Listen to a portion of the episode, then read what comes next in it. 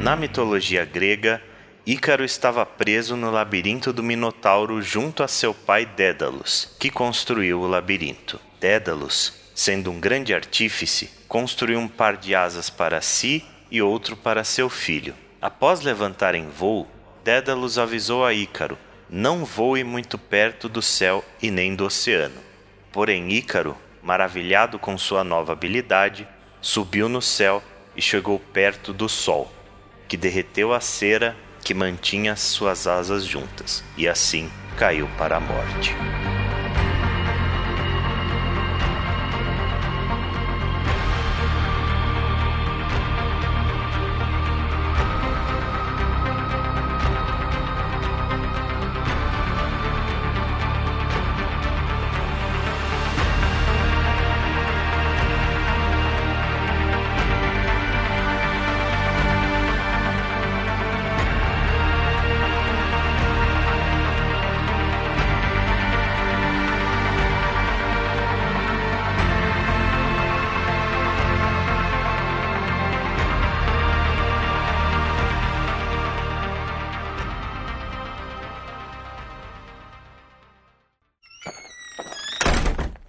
Sou o Ale Romero. Eu sou o Chico. Eu sou o Proto. E eu sou o Daniel Danloss. Senhoras e senhores, sejam bem-vindos à edição número 30 do Ana Play.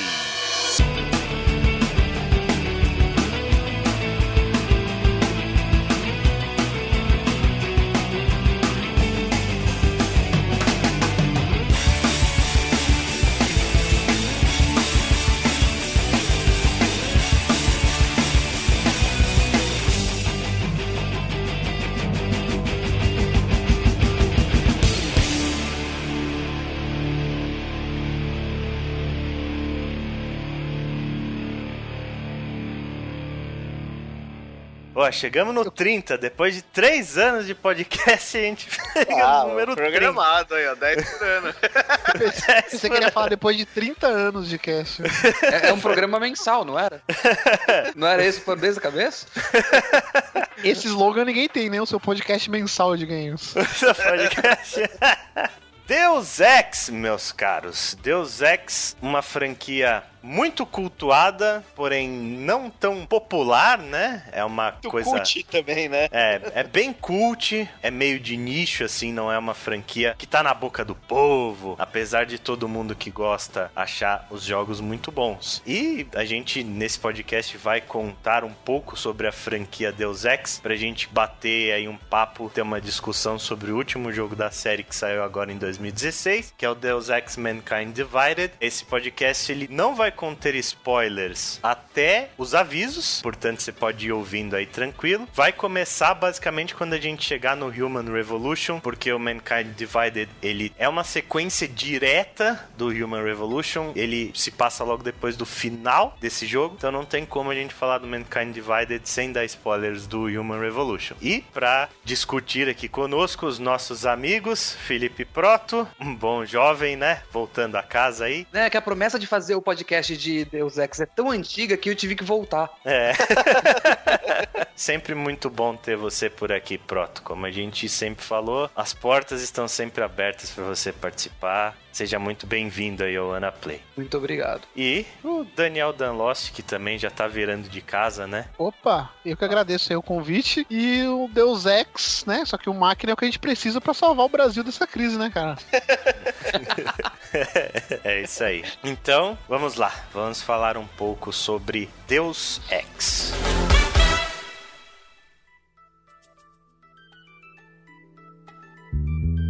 Então, vamos pegar a nossa máquina do tempo e voltar ali para 1983, quando um jovem recém-formado chamado Warren Spector começou a sua carreira como editor trabalhando na Steve Jackson Games. Para quem não está acostumado com esse nome, Steve Jackson é o criador do GURPS, né, um dos sistemas de RPG mais populares do mundo até hoje. É uma coisa praticamente atemporal que esse cara fez, né? Sim. E a própria Muito interessante. Sistema de RPG que você morre caindo da escada depois de matar um dragão. É. Sim, é o sistema de RPG, é o sistema de RPG que tem regra pra você cavar buraco. Mas muito interessante, Steve Jackson Games também é a produtora de um outro jogo super popular deles, que é o Illuminati, o Olha jogo aí, de ó. dominação mundial, Exato. onde você tem que controlar grupinhos pra controlar o mundo inteiro. E talvez assim ele tenha se envolvido com isso, não sei, gostado da ideia. É, a gente analisando as origens do Warren Spector, a franquia Deus Ex, assim, ela começa a fazer total sentido, porque você vê que é, é tudo que ele viveu durante a vida toda dele. Ele... Como se ela fosse se montando, né? Sim, exatamente, cara. Como se ele fosse pegando tudo que ele tinha de expertise e fosse montando a grande obra da vida dele. E é justamente isso que aconteceu. O Warren Spector, quando ele era adolescente, ele jogava muito board game e jogava muito D&D, né? Ele sempre foi um cara com um pé enorme nos RPGs aí. E aí ele entrou na Steve Jackson Games como um editor, teve uma carreira meteórica lá dentro da companhia, virou editor-chefe de todos os produtos da Steve Jackson Games. Ele, inclusive, é um dos caras que ajudou na produção do GURPS e é o criador do Toon, que é um RPG bastante famoso da companhia, né? É bem bom.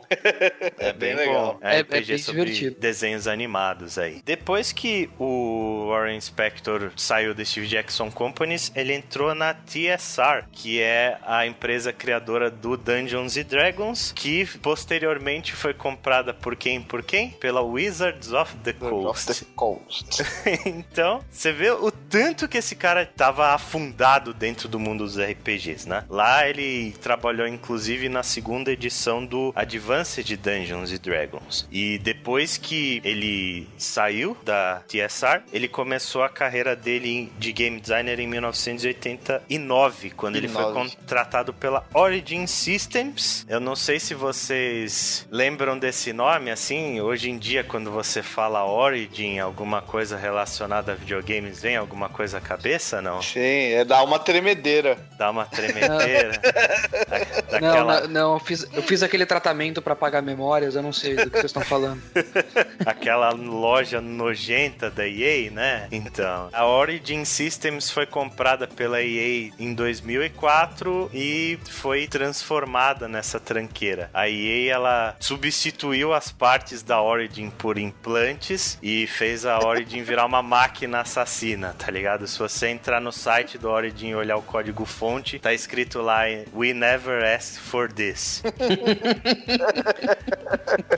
Em caras breve esse filme de terror no cinema mais perto de você, né, cara? Os caras gritando por socorro. Depois da Origins, o Warren Spector foi trabalhar na Looking Glass, que é um estúdio muito cultuado também, né? É um lar de, de grandes mentes dos videogames e é um estúdio que criou coisas importantíssimas. Inclusive, ele foi um dos caras que participou da produção de jogos como o Ultima Underworld 1 e 2, que muita gente considera como o primeiro jogo em primeira pessoa feito, né? O primeiro FPS, por assim dizer, que ele veio antes do, do Wolfenstein e o Wolfenstein meio que se inspirou no Ultima Underworld. Ele trabalhou no Thief The Dark Project, que é também um dos primeiros jogos de stealth já feitos na história, e o System Shock, que é também um jogo absurdamente influenciador até hoje, né? Ou seja, pouca coisa que o Warren Spector fez na Não, e aí quando você vê esses jogos aí, né, você. Puta, você vê muita coisa de Deus Ex neles, cara. Tanto a parte de, ah, última, mas puta, toda a pegada RPG, que apesar de já tinha, né, antes aí, pelos trampos dele. Tiff, cara, porra, todo o stealth do Tiff e o System Shock, toda a pegada do Cyberpunk, primeira pessoa também, Sim. um RPG e tudo mais, cara. Pô, tem muita coisa aí. É, tem muita coisa. Você vê que o Warren Spector, ele acertou em tudo que ele fez na vida quando ele fazia coisas que ele sabia fazer, né? Ele, por exemplo, é um cara que sempre defendeu os jogos em primeira pessoa. Ele dizia que jogos em terceira pessoa não possuíam uma imersão suficiente pro jogador para ele contar uma história interessante e criar um mundo que sugasse o jogador É. lá pra dentro, né? Inclusive, no desenvolvimento do primeiro jogo, não querendo pular a, a história, o- um dos debates mais ferrenhos que teve na. é, antes mesmo da produção do jogo era se seria ou não em primeira pessoa, né? E ele que bateu o pé pra ser do jeito que o jogo foi, né, no final. Você vê que depois, E- quando ele tentou fazer um jogo em terceira pessoa, foi quando a carreira dele foi pro buraco, né? Que é o Epic Mickey. É verdade, é verdade. Não, Depois- não, depois de não. Epic Isso daí não Mickey- aconteceu. Isso aí não aconteceu, cara. Eu joguei Epic Mickey, aquele jogo não aconteceu. É, Uma coisa que eu tô pensando aqui agora, até com o comentário do, do Rafael, uma coisa que a gente fala muito, por exemplo, com o Tomb Raider e o Uncharted, né? Que um pega a referência do outro, depois o outro pega a referência do um, aconteceu, no caso não com o Spectre, mas com a franquia Deus Ex, que ele pegou referências, né? No caso, aprendizado de todos esses jogos aí, System Shock e tudo mais. E na nova roupagem do Deus Ex, a gente vai falar mais pra frente, ele pegou muito elemento do Bioshock também, né? Muito aprendizado com o primeiro Bioshock, então é meio que o ciclo dando a volta, né? E não, Sim, não é- só Bioshock, como também os jogos da Bethesda, né, cara? Eu vejo os novos Deus Ex com uma cara de jogo da Bethesda, assim, de Sim, Fallout. Fallout. Muito É, só que Fallout. sem bug, né? Na verdade, bug- com menos bugs. Com menos. Menos bugs. Vamos combinar que os jogos da Bethesda são um bug jogável. Sim. O Deus Ex, pelo menos, tem bugs. Isso. Alguns que quebram missões, mas isso não vem ao caso. Falando especificamente sobre como surgiu Deus Ex aí, né? Em 1994, quando o Spector ainda trabalhava na Origin, ele apresentou o documento de design de um jogo chamado Troubleshooter, que era basicamente influenciado sobre aqueles filmes dos anos 80 e anos 90 de um brucutu no mundo moderno, assim, tipo Duro de Matar da vida, Último Grande Herói, Dirty Harry. É, a premissa do jogo era essa: você seria um, um cara no mundo contemporâneo. Duro de matar e Dirty Harry, beleza. Agora, essa referência do último grande herói é de cair o cu da bunda, hein, velho? Né? Sim, mas de qualquer forma, a ideia do jogo dele era em volta disso: era ser um shooter policial ambientado na idade contemporânea. E esse projeto ele não foi aprovado pelos investidores da Origin, só que o Spector ele não desistiu desse projeto. Ele levou as ideias junto com ele para Looking Glass. Lá nesse estúdio, ele pegou tudo que ele já tinha feito do Troubleshooter, fez umas iterações em cima para um novo jogo chamado Junction Point. E esse jogo ele também não foi produzido, ele acabou sendo cancelado no começo da produção, também por uma série de ambições e da tecnologia que não existia na época e tudo mais, né? Inclusive o Ken Levine era um dos caras que trabalhou nesse Junction Point aí. Inclusive, né, Junction Point é o nome do estúdio do Warren Spector no futuro, quando ele saiu da Iron Storm. Ele fundou a Junction Point, que é o estúdio que produziu Epic Mickey 1 e 2 aí. Apesar de todos os méritos que o Spectre tem, ele tinha esse defeito, né? Lendo algumas coisas do desenvolvimento, principalmente do primeiro Deus Ex, que ele tinha ótimas ideias, ele era muito ambicioso, só que ele só caía na real quando realmente ele colocava a mão na massa. Que, opa, calma aí, eu acho que é muito, vamos rever o projeto e tudo mais. Ele, ele tinha esse, esse pequeno Ele é defeito. Né? megalomaníaco, né? Ele, era, ele era um Kojima menos famoso, assim. Ele era meio. Sim. Ah, dá pra fazer isso, É aquilo. o e Kojima sua- sem engenheiro. É, mas a sua equipe só tem seis pessoas, cara. Como é que você vai fazer isso? Ah, tá bom. Então vamos rever aqui uma coisa ou outra. E É. você falou agora da Iron Storm, né? Que é, que é uma empresa. E eu vendo aqui a pauta, caraca, Iron Storm, porra, eu lembro desse nome, não me é estranho, não me é estranho. E aí eu sei da onde eu lembrei dela, que é de um jogo que saiu junto, no ano do, do primeiro Deus Ex, né? O primeiro Deus Ex é de 2000, não é isso? 2000. É de 2000, que foi o grande Daikatana, né, cara? Que Exatamente.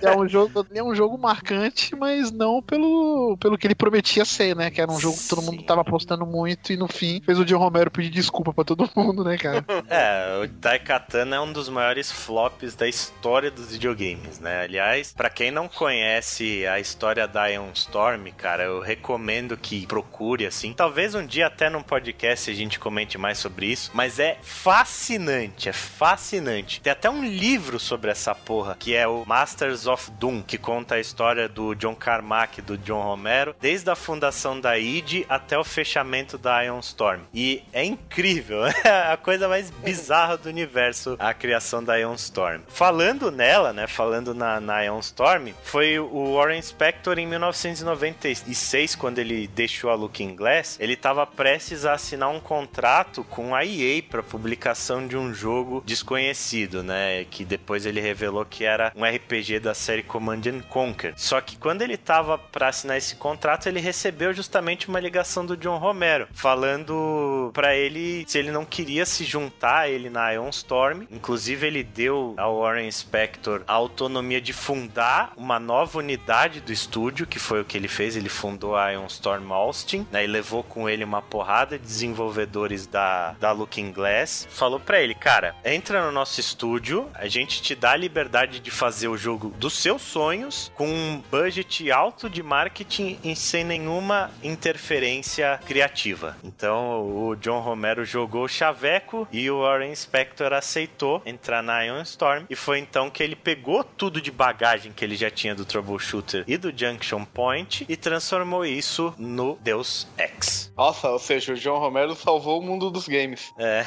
É, evitou que o cara fosse pra EA e permitiu que Deus Ex existisse ao mesmo tempo. É, um herói. cara. o cara ia ser sugado pela EA e ia ser como tudo que a EA contrata e compra, ia sumir, ia Sim. desaparecer. Ele É, praticamente acertou a quadra e a quina, né? Só não acertou a cena porque teve o Daikatana nesse ano aí. É, então, o curioso é que o escritório principal da Ion Storm, que era comandado pelo John Romero, produziu Daikatana, que era um jogo muito ruim, enquanto o Deus Ex é considerado um dos maiores jogos de todos os tempos, né? Então, É, e o foda é que o Daikatana, pegando até o que aconteceu recentemente com o No Man's Sky, né? Hum. O Daikatana é que tinha toda a promessa, a galera falava muito que ele prometia que ia ser revolucionário e tudo mais. E o Deus Ex não era tão falado, né? E no fim foi o Deus Ex que deu certo, né? Exatamente, essa é a grande pegadinha da coisa. Resumindo, né? Long story short, John Romero ele saiu daí de software com muito dinheiro. Depois do sucesso todo de Doom e de Quake, ele saiu daí com muita grana. Ele fundou a Ion Storm em um dos prédios mais badalados dos Estados Unidos. Ele pegou uma cobertura onde as paredes do prédio eram feitas de vidro, inclusive os, os desenvolvedores tinham que tapar o monitor com coisa porque batia sol lá, os caras não conseguiam desenvolver. Mas ele, Genial, hein? ele fez um estúdio absurdamente luxuoso, assim, foda pra caralho. E nesse meio tempo ele anunciou esse jogo dele, que era a grande visão de John Romero, que era o Daikatana, né? Teve até aquele cartaz famosíssimo: John Romero is about to make you his bitch, que é tipo, John Romero vai transformar você na putinha dele, que deixou muita gente puta da cara. Foi um anúncio de extremo mau gosto e tal. E aí rolaram muitas coisas no meio, né? Ele começou a desenvolver o jogo na engine do primeiro Quake, só que no meio do caminho a id Software apresentou o Quake 2 e ele olhou e tipo viu que o Quake 2 estava muito superior ao que eles estavam fazendo. Então ele pediu pro pessoal, pros desenvolvedores adaptarem o jogo que eles estavam produzindo pra engine do Quake 2. E os desenvolvedores ficaram puto da cara, né? Porque não, não é assim transportar o jogo de uma engine pra outra. É não é uma coisa trampo. simples, né? Foi ainda essa punheta aí. Ele, no começo, se eu não me engano, o Daikatana era pra ter sido produzido em seis meses. Ele demorou, acho que, mais de cinco anos pra ficar pronto. Foi adiado trocentas mil vezes. E quando saiu, era um jogo extremamente medíocre. É, tava foi? escrito que ia dar merda, né, cara? É, e e foi o que fez a Ion Storm ir pra bosta, né? Mas falando do lado bom da Ion Storm, que é a Ion Storm Austin aí, e falando sobre Deus Ex, né, cara? Deus Ex, ele é considerado um dos jogos mais influentes e mais cultuados de todos os tempos, porque ele é extremamente ambicioso e ele apresenta coisas que a gente não tinha até então, né? Ele é um jogo que quebra as paredes de gênero, ele mistura RPG, FPS e Adventure, tudo numa coisa só. E a grande eh, visão do Warren Spector é que ele queria fazer um jogo que não fosse sobre a visão do game designer, assim, e sim o jogador jogar da forma que ele quisesse e o jogo suportar aquilo que o jogador quisesse fazer. Ou seja, ele queria fazer GURPS, só que em videogame. Exatamente. É muito interessante como a visão inteira que esse cara parece ter, claro, a gente não é ele, mas é tudo que ele transparece em entrevista, em toda a obra que a gente vê, parece ser a tradução daquilo que ele gostava. Lá em 83, na Steve Jackson Games, na, na TSR, de dê liberdade para as pessoas e elas farão coisas fantásticas. Tanto que no começo do desenvolvimento de Deus Ex, ele tinha duas equipes diferentes fazendo o jogo ao mesmo tempo, só para criar coisas bizarras e a competição fazer coisas melhores. Eventualmente, depois de muita briga, ele juntou todo mundo e fez uma equipe só para tocar as ideias, mas é muito interessante para mim como ele é um cara que tá pensando na diversidade e em como as coisas têm que ser num ponto de vista muito mais filosófico. E também o ponto de o cara persistir na ideia, né? Porque imagina com a tecnologia que tinha na época, provavelmente na hora que ele mostrou essa ideia, um monte de gente deve ter falado que você tá maluco, isso é impossível de fazer. Tem uma entrevista dele que mostra mesmo que ele realmente era um cara à frente do seu tempo. Ele falou que no desenvolvimento,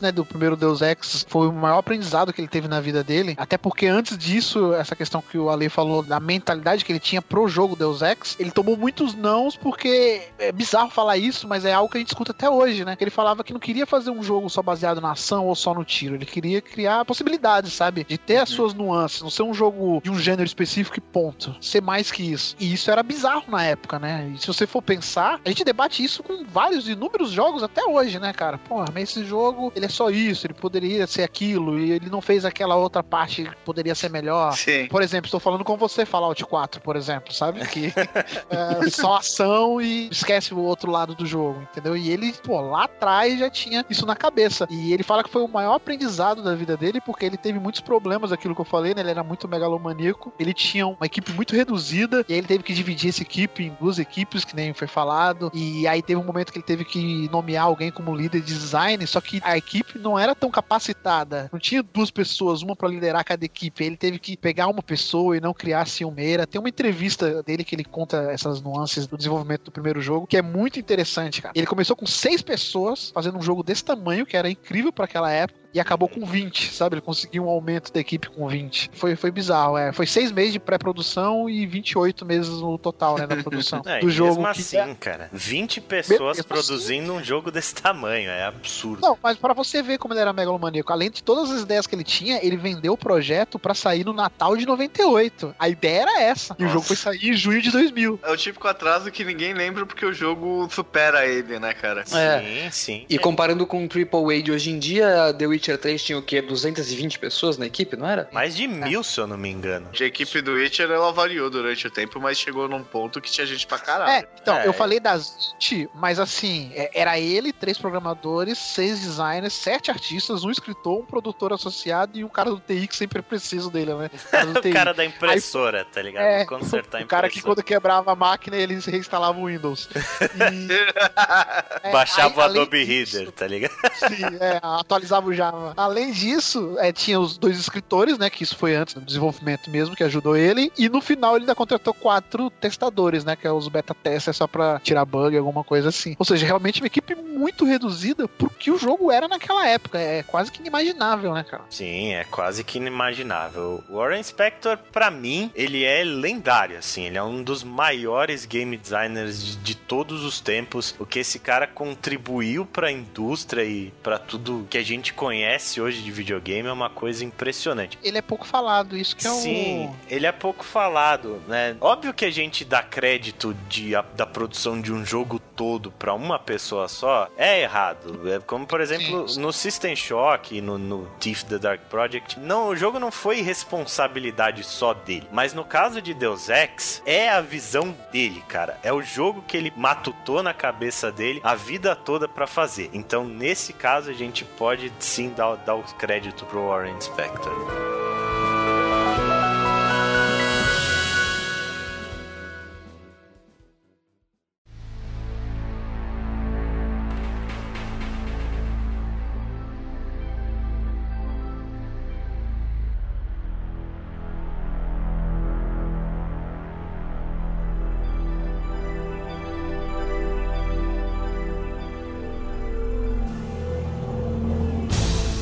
Que, que a gente fala tanto, né? Por que, que Deus Ex é um jogo tão brilhante, tão influente e tão cultuado? Primeiro de tudo, eu acho que o maior ponto forte dele é o level design. E isso é uma coisa que a série carrega até hoje. O level design de Deus Ex é brilhante, é simplesmente brilhante. Você tem N formas diferentes de resolver o mesmo problema. Você tem um problema que é dado a você, não é um puzzle, né? É um problema e a solução você que vai achar. Tem um lugar para invadir. Se você quiser entrar pela porta da frente, metralhando todo mundo, você pode. Mas se você for um cara que prefere jogar de uma forma mais furtiva, você procurando ao redor, você pode achar um tubo de ventilação ou de repente você acha uma porta que você consegue hackear e entrar por ali. Isso é muito foda. Muito E- foda, cara. O mais importante pra mim é que não parece level design. Não é a maior parte do tempo, quando você olha pro mapa, quando você olha para as situações, não parece que, puta, colocaram aquela duto ali pra eu poder entrar, ou essa porta aqui está trancada pra eu poder passar por ela usando tal coisa, ou os, guardas estão ali pra isso. Não, é tudo muito orgânico. Uhum. Todas as situações parecem fazer sentido pra aquele ambiente, até mesmo quando você tá no esgoto. E puta que pariu, como tem esgoto naquele jogo. né, Ale? Sim, Tem bueiro pra cara. caramba? Tem bueiro pra caramba, cara.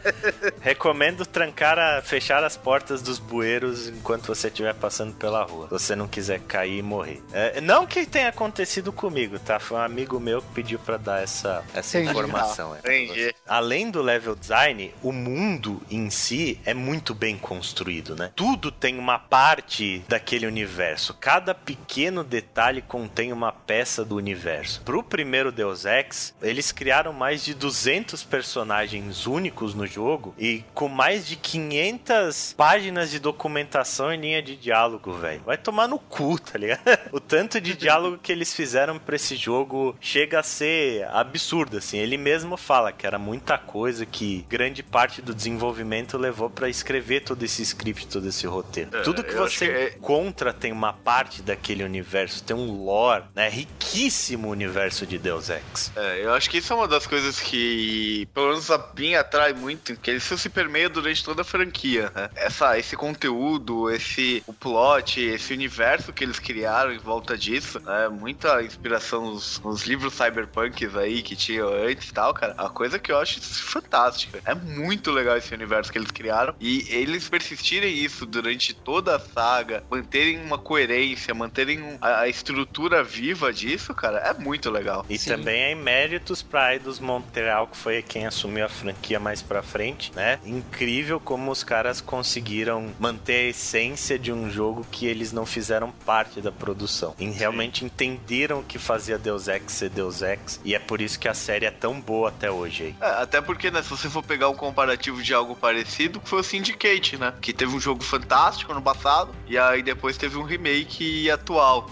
Uhum. É que foi, se eu não me engano, na mesma época do Deus Ex, né? Aliás, nessa época saiu uma porrada de jogo com essa temática, né, se eu não me engano. E o Syndicate, tipo, não conseguiu manter a essência do jogo original, como depois o Deus Ex, a Eidos conseguiu fazer. Uhum. E o que, que é Deus Ex, Proto? Você que é um cara entendedor da filosofia por trás desse jogo. É, a gente fala tanto de Deus Ex, o pessoal usa o termo Deus Ex Máquina, mas muita gente não sabe o que, que isso significa. Deus Ex significa nada. Porque não Porra, faz a frase. É, Deus Ex significa nada, porque não faz a frase. Significa jogo foda pra caralho. Jogo foda pra caralho. Mas é que Deus Ex, propriamente dito, não significa nada. Mas a gente tá puxando a frase de Deus Ex Machina, que é uma frase em latim que significa Deus pela máquina. Essencialmente o que a gente estava falando é de algo que acontecia no teatro grego, em que o plot desenvolvia tanto e ficava cada vez mais elaborado e cada vez mais impossível, até que chegava um momento em que os personagens simplesmente não podiam resolver aquela situação. Até que então o escritor, em toda a sua divina sabedoria, colocava literalmente um deus grego na cena para conversar com os personagens e seja dando informações ou seja simplesmente pondo o pé na porta e fazendo as coisas acontecerem, resolvia a situação que os humanos não poderiam resolver. No jogo isso acontece bastante. Às vezes você não consegue resolver uma coisa, você vai lá, faz um upgrade e resolve. Também, mas é que em Deus Ex, eu acho que é muito interessante. Eu não joguei todos os jogos da franquia, mesmo porque, eu vou ser bem honesto, Deus Ex 1 não envelheceu muito bem, cara. Não, É, o 2 pior não. ainda. o 2 muito pior, cara. Eu, eu não consegui jogar eles inteiros, mas a sensação que eu fico pro jogo inteiro é que o player é o Deus Ex Machina. Sim. Uhum. E em mais de um sentido, né? Não, e você vê isso muito, é que a gente não chegou nele ainda, mas eu, eu acho que você vê isso muito no plot do Deus Ex Human Revolution. né? Exatamente. Porque acho que é, vou até me adiantar um pouco, qualquer coisa você corta aí, você põe lá na frente, Ale.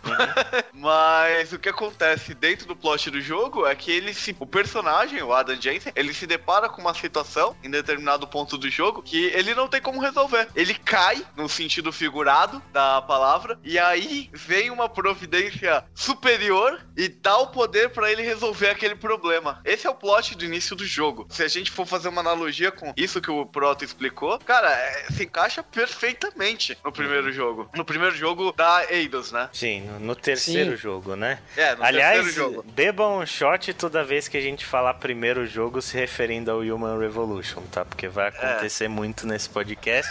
E que também pode não ser considerado o terceiro, né? Mas mais pra frente a gente fala sobre isso. É, É, ele é um caso de reboot, trilogia né? ao contrário que deu certo. É. Sim, É. é. ele é um reboot na realidade, mas é tudo dentro do mesmo universo, é toda a mesma história. Então, corretamente falando, ele é o terceiro, né? É, eu vim conhecer o pra valer o Deus Ex realmente no Human Revolution, porque sempre joguei em console, joguei muito pouco em PC, mas eu tenho uma história interessante da qual esse primeiro jogo fez parte, que é em 2003 eu comprei o meu primeiro PC, né? E aí eu falei, pô, vou descobrir os jogos de PC. Na época era a febre do Counter Strike, e eu falei, chega de pagar dinheiro em lan house, vamos jogar em casa. Ou melhor, vamos treinar em casa para chegar na lan house e não fazer feio né? Exatamente. E aí fui, na, fui naquela barraquinha esperta, falei, minha querida, me vê Counter Strike. Ah, mas eu procurei, procurei, não achei, não sei o que. Ó, mas leva esses dois joguinhos aqui, que é quase a mesma coisa. Segunda Eu beleza. faço pelo preço de um.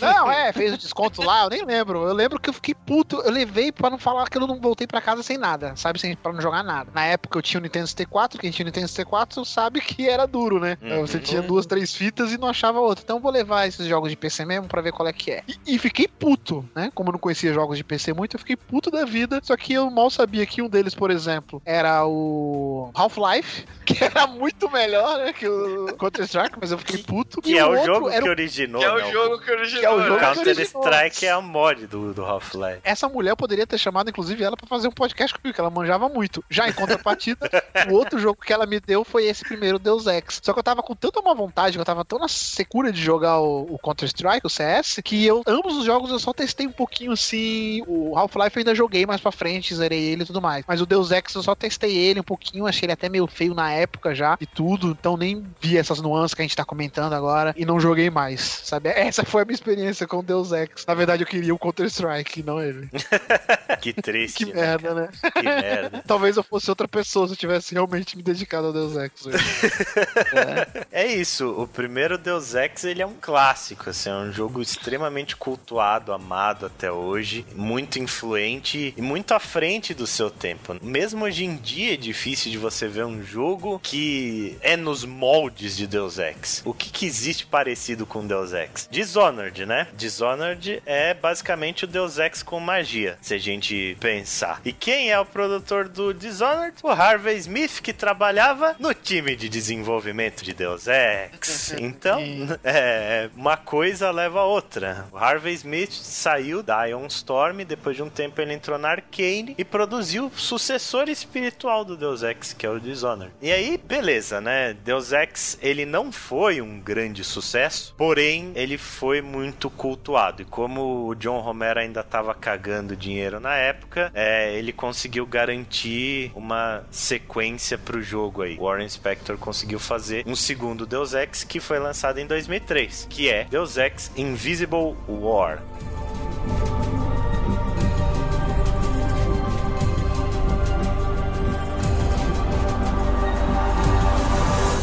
Ao contrário do primeiro jogo, esse jogo é uma tragédia. É considerado uma das sequências mais decepcionantes que já foram feitas. Até porque, né, quanto mais alto, maior a queda. O primeiro Deus Ex recebeu, tipo, 45 prêmios de melhor jogo do ano. Então, para você fazer um sucessor já era uma tarefa difícil. Só que o grande problema do Invisible War é que Ion Storm decidiu lançar esse jogo pro Xbox original original. E o jogo ele foi planejado pro Xbox, ao invés de ser planejado pro PC. O PC na realidade era simplesmente um, um port. Então, ele era um jogo ambicioso demais para uma plataforma limitada, o que teve que fazer o jogo sofrer uma série de cortes e concessões para se adaptar àquela tecnologia. E foi isso que matou o Deus Ex Invisible War, porque os gráficos do jogo eram muito ruins, porque os assets eles eram de baixa qualidade, então todos os cenários pareciam a mesma coisa. Os mapas eles precisavam ter loading no meio, precisava dividir a tela em partes, como era no Mario Bros no começo, Mega Man, sabe? Porque a memória do console não conseguia renderizar tudo. Então muito do level design se perdeu daquele brilhantismo que a gente tinha, foi pro saco, porque todos os mapas eles precisavam ser curtos, graças à, à limitação do console. Então o Deus Ex Invisible War ele ficou com uma cara de shooter genérico, assim, decepcionou demais. Tirando que a história dele também é muito absurda, cai para uns momentos de galhofa, assim, no final, sabe? E também é, é muito decepcionante comparada a toda a conspiração que foi criada no primeiro jogo, dos Illuminati e tudo que o primeiro Deus Ex apresentou, né? Isso se refletiu nas vendas, né? Porque o primeiro Deus Ex vendeu 4 milhões e meio de cópias, né? Cerca desse número. O segundo foi um pouco mais de um milhão só. Exatamente. Então você já viu que deu uma diferença considerável. Um milhão de cópias quando a Microsoft quer que você coloque o jogo na plataforma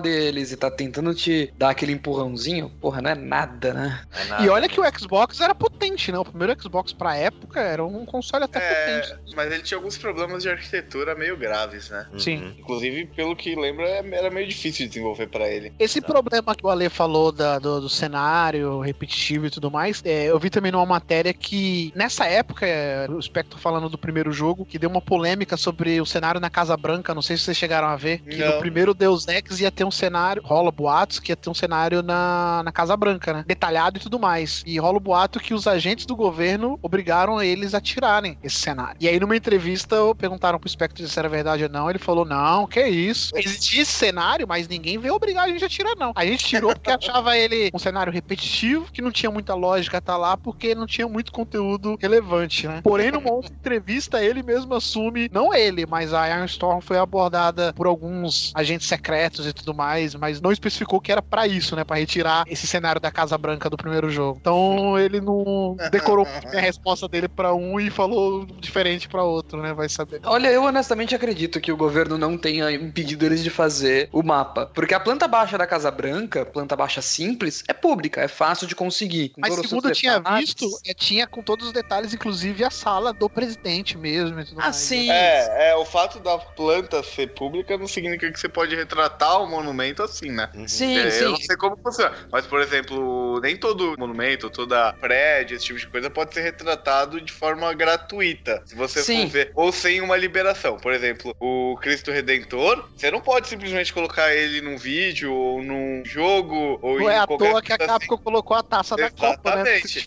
A- tem uma paróquia do Rio de Janeiro que detém os direitos de imagem do Cristo Redentor. Se você não pagar pros caras, você não pode usar essa porra. Eu não sei se a Casa Branca não tem algo parecido, entendeu? É. O que eu acredito é que foram lá cutucar pra impedir que ficasse perfeito. Pra não falar, não, então você não vai me fazer o mapa perfeito aqui pra fazer um guia de como invade a Casa Branca, né, meu caro amigo? Pode ser, é. Ironicamente, foi exatamente a mesma coisa que a CIA fez com a Steve Jackson Games quando eles foram lançar o GURP Cyberpunk.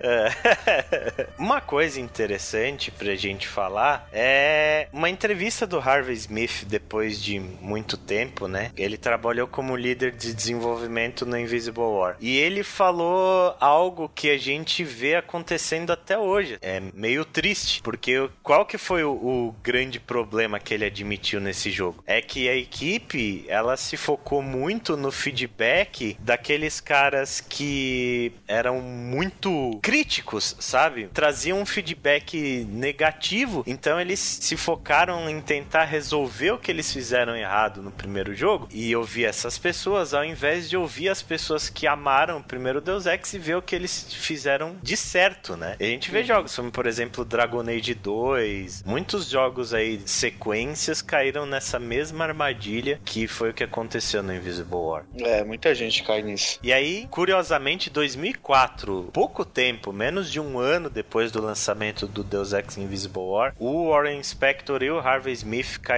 fora da Ion Storm. O estúdio ele já estava numa crise foda, né, por causa do flop que foi da Ikatana e a Eidos, que era a publisher dos jogos e posteriormente se tornou a dona do estúdio, eles ficaram com a propriedade intelectual de Deus Ex e fecharam é, a Ion Storm Austin. Ela foi o último estúdio da Ion Storm a ser fechado. Inclusive até o John Romero já tinha caído fora da empresa nessa época. E por duas vezes, a ela tentou fazer uma segunda sequência de Deus Ex. Porém, rolaram problemas financeiros. A Eidos mesmo tava mal das pernas, né? Depois ela foi comprada mais pra frente pela Square Enix, né? Em 2007, finalmente eles conseguiram aprovar a produção do terceiro Deus Ex e passaram isso pra recém-inaugurada Eidos Montreal. O cara que dirigiu esse jogo foi o Jean-François Dugas. E depois de quatro anos de desenvolvimento aí, a gente teve finalmente o terceiro Deus Ex que saiu em 2011, que é o Deus Ex Human Revolution.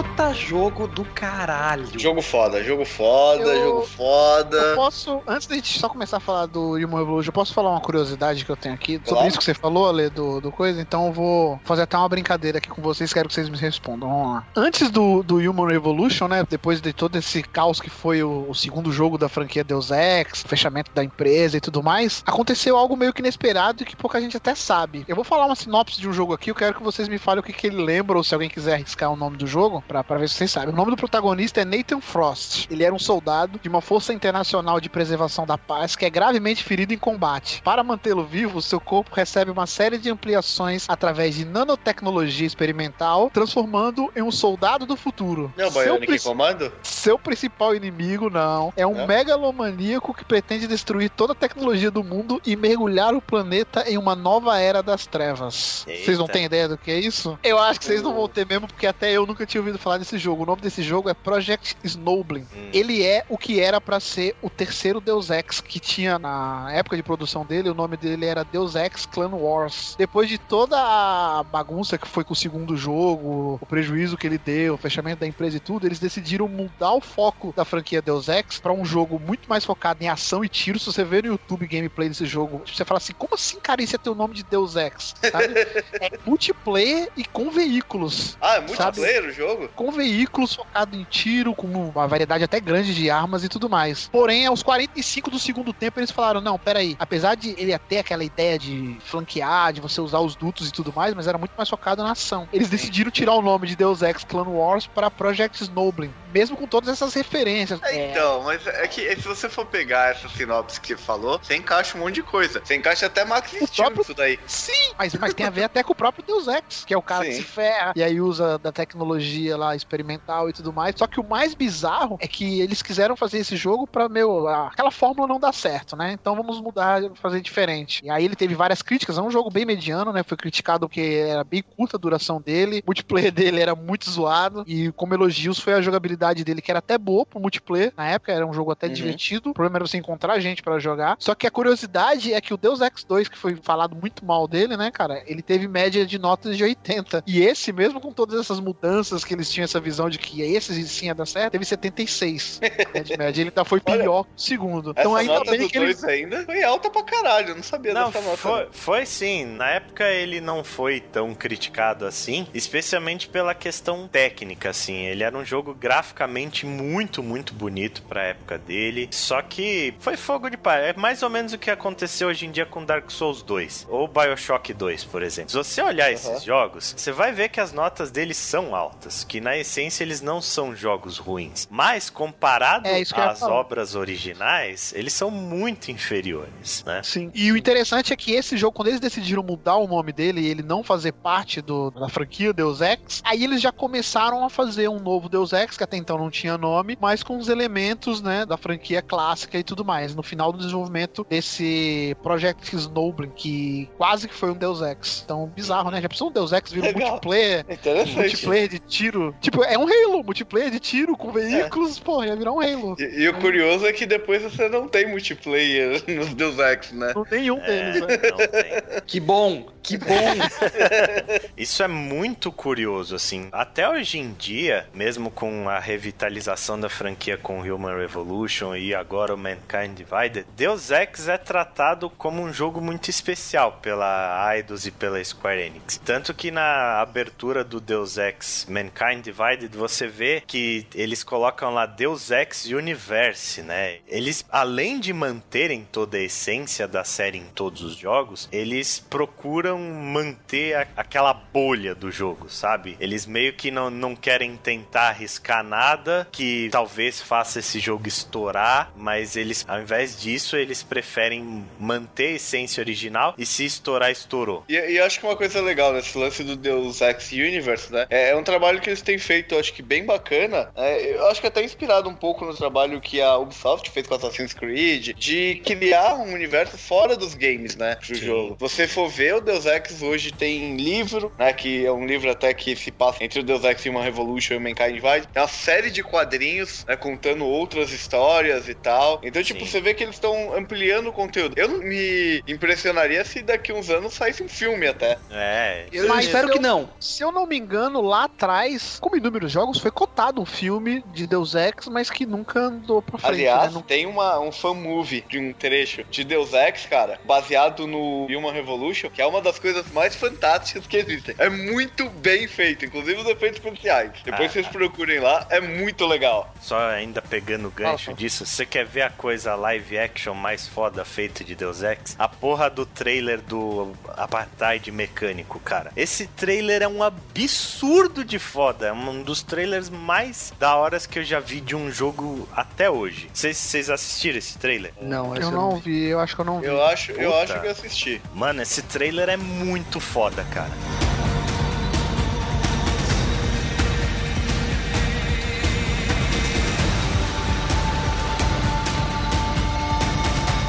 Avisando, agora começam os spoilers de Deus Ex Human Revolution. Se você ainda vai jogar o Human Revolution, pare por aqui. Se É, você ainda vai jogar o Human Revolution, você tá atrasado. Sim. Sim. Se você for jogar o o Mankind Divided, só pode escutar porque o Mankind Divided conta toda essa história no começo dele. Então, Sim. o aviso de spoiler é só pra quem quer jogar o Human Revolution sem spoilers.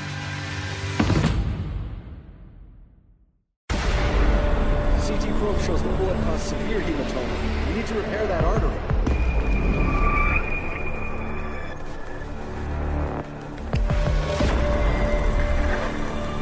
My God, how thick was the glass?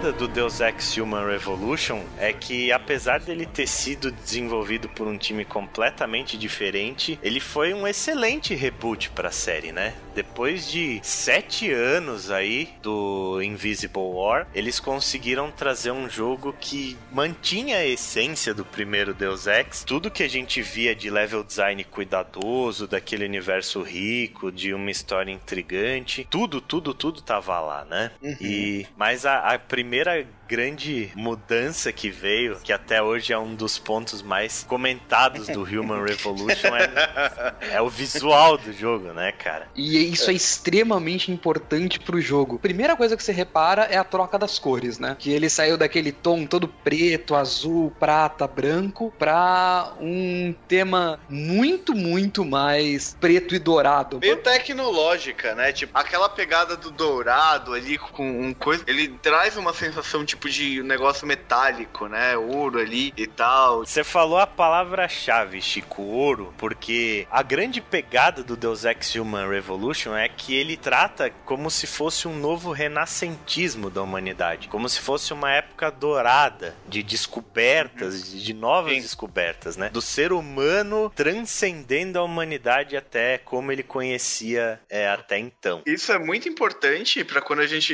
lembrar disso e ressaltar isso. É muito importante quando a gente for falar do próximo jogo. Uhum, sim. Por E isso que, pegando até o adendo que o Ale falou, por mais que no Mankind Divided você tenha um grande resumo do Human Revolution no começo dele, mas você jogar, você presenciar tudo aquilo no Human Revolution, dá um peso muito maior pro Mankind Divided, sabe? Com Pelo certeza. menos Na minha visão, do que você ver só um vídeo de, sei lá, 12 minutos que resume 12 o jogo. minutos. Porque você vai entender muito do que tá acontecendo no Mankind Divide, o peso daquilo ali, pelo que você viu no Human Revolution. E essa questão das cores, cara, assim, como eu não conhecia muito a série, e eu me apaixonei por esse jogo, achei, sinceramente, eu achei ele um dos melhores jogos da última geração, inclusive. Eu achei ele totalmente diferente de tudo que eu já tinha visto, sabe? Cenários escuros, mas com o impacto que dava no dourado, então dava aquele choque, e às vezes eu ficava olhando muito pro cenário e me ferrava com os inimigos. Era muito icônico, sabe? Eu acho que E foi é- uma marca registrada que vai ficar pra sempre desse jogo. É. Uma coisa Sim, curiosa sim. É, que, é que eu sempre olhava, né? Que você fica com aquela visão tudo meio dourado. E se você olhar a cor do óculos do Jensen, né? é- ela,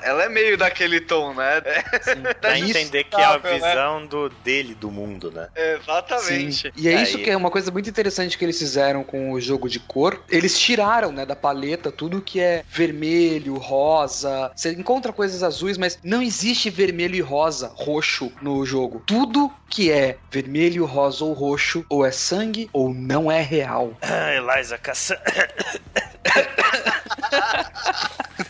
Sim, cara. Falando nisso também, né? Falando do design desse jogo, ele pra mim tem o melhor design da série. Além das cores muito bem escolhidas a dedo, as roupas, cara. As roupas desse jogo são muito estilosas. Aquela galera, tipo, com uma capa transparente por cima de uma roupa preta, com os detalhes em dourados, é muito da hora. Muito Sim, da eu hora. gosto mais do Mankind Divided. É, eu gosto que mais eles do levaram isso um pouco mais pra frente. Pensando no design, cara, no Mankind Divided, você entra na lojinha, tem coisa pra vender, tem a revista Cabled. Não é Wired, é Cabled.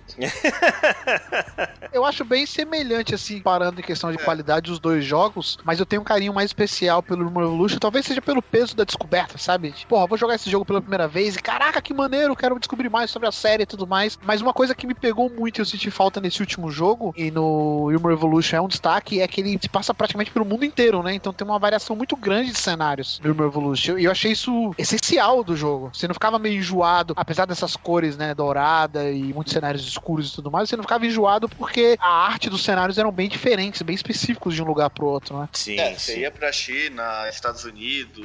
Isso também ajudava a trazer um tamanho maior pra história, sabe? O impacto da história eu achei no, no Human Revolution maior do que o que foi no Mankind Divided também. É que eu não sei, a história do Mankind Vai, apesar das duas serem uma sequência uma da outra e tudo mais, eu acho que o plot dela, o lance da queda, eu acho que me atraiu um pouco mais, cara. Hum. É, Eu, não sei, é, eu, eu amo os dois jogos, mas eu acho que ver a consequência de tudo aquilo que aconteceu no primeiro jogo me deixou muito contente. Ah, não, saca? é, isso é legal, isso é legal. Sim. Quando eu acabei o Human Revolution, eu fiquei puto, tipo assim, caraca, fica até uma crítica, já que a gente tá É. só elogiando, elogiando, que é a questão do final, né, você A filha tem que da comprar o putagem DLC, mora, né? É, o É, não, DLCzinho. Vamos lá, vamos lá. Os dois últimos Deus Ex não conseguem fazer um final pra salvar a vida deles. Relaxa que ainda tem mais Puta um DLC merda. de história pra sair do Deus Ex. né? É, eu sei, é a única coisa que salva, porque agora falando do final do Human Evolution, vamos fazer uma escolha no final, vamos, qual? Qual dos botões você aperta? É bem isso, né? É, inclusive a similaridade é com Mass Effect não não é só disso, né? Porque o começo do jogo é igual também, né? Uhum. Mass Effect 2, por exemplo, não sei quem jogou aqui. Mass Effect também é um filme do James Bond? Depende de como você considera, mas no começo é o herói tá ali, acontece o inesperado, você praticamente está morto, você é meio que reconstruído e agora você vai à procura de quem tá por trás disso. Human Revolution só faltou a música ser assinada pela Adele, cara, pra ser um James Bond perfeito. A introdução, um evento catastrófico, um clipe musical e daí começa a história. É, mas assim, tem um ponto aí que acho que a gente até tá falando, que a gente comentou lá no início, com relação ao questionamento que o jogo faz, né? Principalmente apesar de o jogo retratar uma ascensão, ele retratar um progresso da humanidade com relação à evolução, né? Uma evolução, de certa forma, artificial, mas é. Mas o Jensen, tipo, você nota claramente com alguns diálogos e, e olhando a história do jogo que ele não queria aqueles implantes nele. Ele não se sente confortável, sim. Ele não foi... se sente, ele não queria aquilo, ele não era, ele não Ele era preferia ter morrido. Ele fala isso no jogo. I never asked for this. E aí os implantes são colocados pra salvar a vida dele sem questionar, porque não tinha como questionar ele, né? Mas são colocados pra salvar a vida dele e ele fica em conflito com relação a isso o jogo inteiro, de da humanidade dele, né? Dá até pra estender pra isso. A gente precisa só situar uma coisa muito importante aqui, pegando a história dos jogos, que a franquia Deus Ex ela é uma franquia futurista, né? O primeiro jogo é em 2052. 52, 2052. 2052 ele se passa. Essa questão das próteses e tudo mais já tá algo absurdo, né? O mundo tá até de pernas pro ar. E o 2 é mais futurista ainda, né? Que é o caos completo. É, o 2 é o último da série em 2070 e pouco. É praticamente o apocalipse ali já. é, é o futuro distópico total, Sim. né? E é E interessante. esse jogo, ele volta, né? Ele volta, ele volta 25 anos antes dos acontecimentos do primeiro Deus Ex. Então ele Em mostra realmente 2027. 2027, o comecinho de tudo isso, né? Onde Uhum. começou a derrocada da humanidade. Isso que é foda. Isso que é o importante, o cara presenciar nesse jogo, que ele vai ter um impacto muito maior no Mankind Divided. Porque Uhum. aqui, no Human Revolution, você tá sendo apresentado pro início de um novo mundo. Todas as dúvidas estão sendo apresentadas ali, desses implantes. Você vê que nada é tão concreto, sabe? Você vê que tem grandes corporações que querem se aproveitar desse novo momento que o mundo tá vivendo, mas nada é tão explícito. Você sabe o que tá acontecendo, mas nada é jogado pra você assim, ó, essa corporação é, então você fica com aquela desconfiança da própria Sarif, das outras empresas, tem o lance com os Illuminati que pode estar por trás e tudo mais. Ou seja, eu acho que pra quem jogou os outros Deus Ex deve ter sido muito melhor, porque ali você tá vendo o início de tudo aquilo que vai culminar lá, ou que culminou, né, nos jogos anteriores. É sensacional e isso agrega muito no Mankind Divided, porque você vê o ápice, né? Tudo aquilo que você imaginou, você tava vendo o começo no Human Revolution, no Mankind Divided já tá estabelecido, né? Exato, exato. Mankind Divided já é o ponto de rompimento, né? Enquanto esse Sim, jogo é, é toda a cama. Então, resumindo aí a história do que dá pra resumir do Deus Ex Human Revolution, pra gente conseguir entrar no Ale, contexto é o seguinte, o jogo resumiu em 12 minutos. Eu quero que você faça isso antes de 12. Eu acho que o principal é a gente entender o protagonista, né, que é o Adam Jensen. Ele é um ex-membro da SWAT e ele é chefe de segurança da Sarif Industries, que é uma indústria especializada em implantes mecânicos. No início do jogo, o Jensen ele é incumbido de escoltar a doutora Megan Reed, que é uma ex-noiva mesmo ou não fica muito claro? Porque Então, o que que deu a dá a entender é que eles têm um É, eu não lembro se relacionamento é amoroso. ou ex-namorada, é, eu não Ah, lembro o que se... dá a entender no começo, eu pelo menos eu tinha entendido, pelo que a minha memória pode. Ou era namorada? Pra mim, ela é namorada dele. Não, É, não. o- No o- começo do jogo, ele- ela já é ex. Ah, tanto que eles. Então, na conversa do elevador, ela fala: É, você nunca chegou a consertar a cerca lá do fundo. Oh. Ah, ainda bem, menos mal, porque Então, imagina no- Bom, trocando ideia com ele, monte de boa. E aí, Adam, como é que. E o teu namoro? Porra, te- acabou, cara, não sei o que. Porra, que chato, terminou. Não, ela morreu. Tipo, caraca, meu irmão, sabe?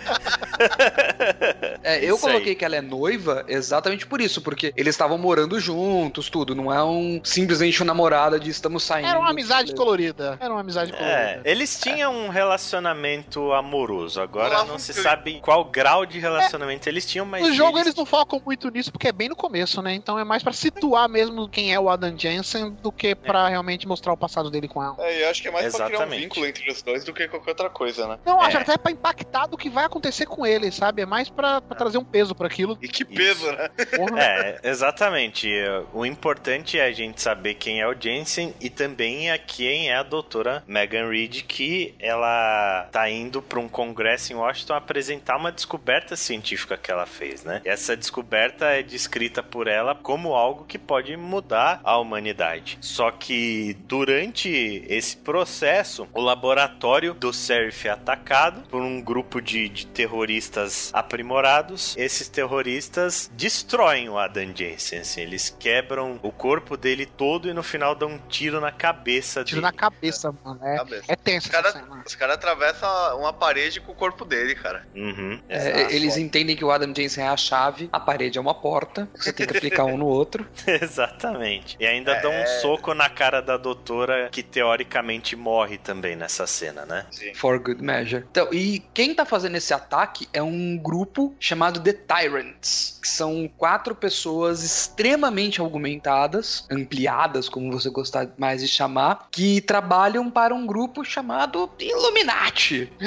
Olha Me- só, hein? Nunca ouviu falar da teoria da conspiração do Illuminati? Os maçons Na- que deram certo. É, é que é um pouquinho mais pesada a ideia do Illuminati. A ideia do Illuminati é que são homens que se conhecem, escolhem os destinos do mundo e de seus governos e escolhem seus sucessores entre si. É quase que os Patriots do Metal Gear. Exatamente, exatamente. Por aí. Inclusive, fica a relação aí, pra mim, depois que eu terminei o Deus Ex Human Revolution, pra mim, Deus Ex Human Revolution é o Metal Gear se ele fosse ocidental. É bem uma parecido. É uma boa Um jogo mais. É. É, é um jogo mais sério, sem as megalomaníacas do Kojima e as japonesices que tem no jogo. É. Cheio de conspiração, entendeu? Protagonista cheio de nuances, Política. política, muita política. Illuminati é aquele grupo de conspiração que existe na vida real, teoricamente, e que eles trazem pra dentro do jogo como o grande vilão, o grupo que quer combater tudo e controlar a evolução da humanidade, seja aumentando a velocidade das augmentations, sendo, sendo impedindo que elas aconteçam, sendo impedindo o que as pessoas tenham escolhas após fazer as augmentations. Eu só tenho um ponto aí que, beleza, tal, ele tem todo esse lance de teoria da inspiração, mas como a gente percebe no- tanto no primeiro quanto no segundo jogo, é que esses caras são grandes empresários, a maioria deles e tal, que é uma coisa típica de mundo cyberpunk, né? Um mundo controlado por grandes indústrias, é uma Sim. característica bem comum. E, cara, apesar de, ah, os caras controlam tal, se você percebe que os planos dos caras sempre visam, de certa forma, o lucro, crescimento de alguma empresa,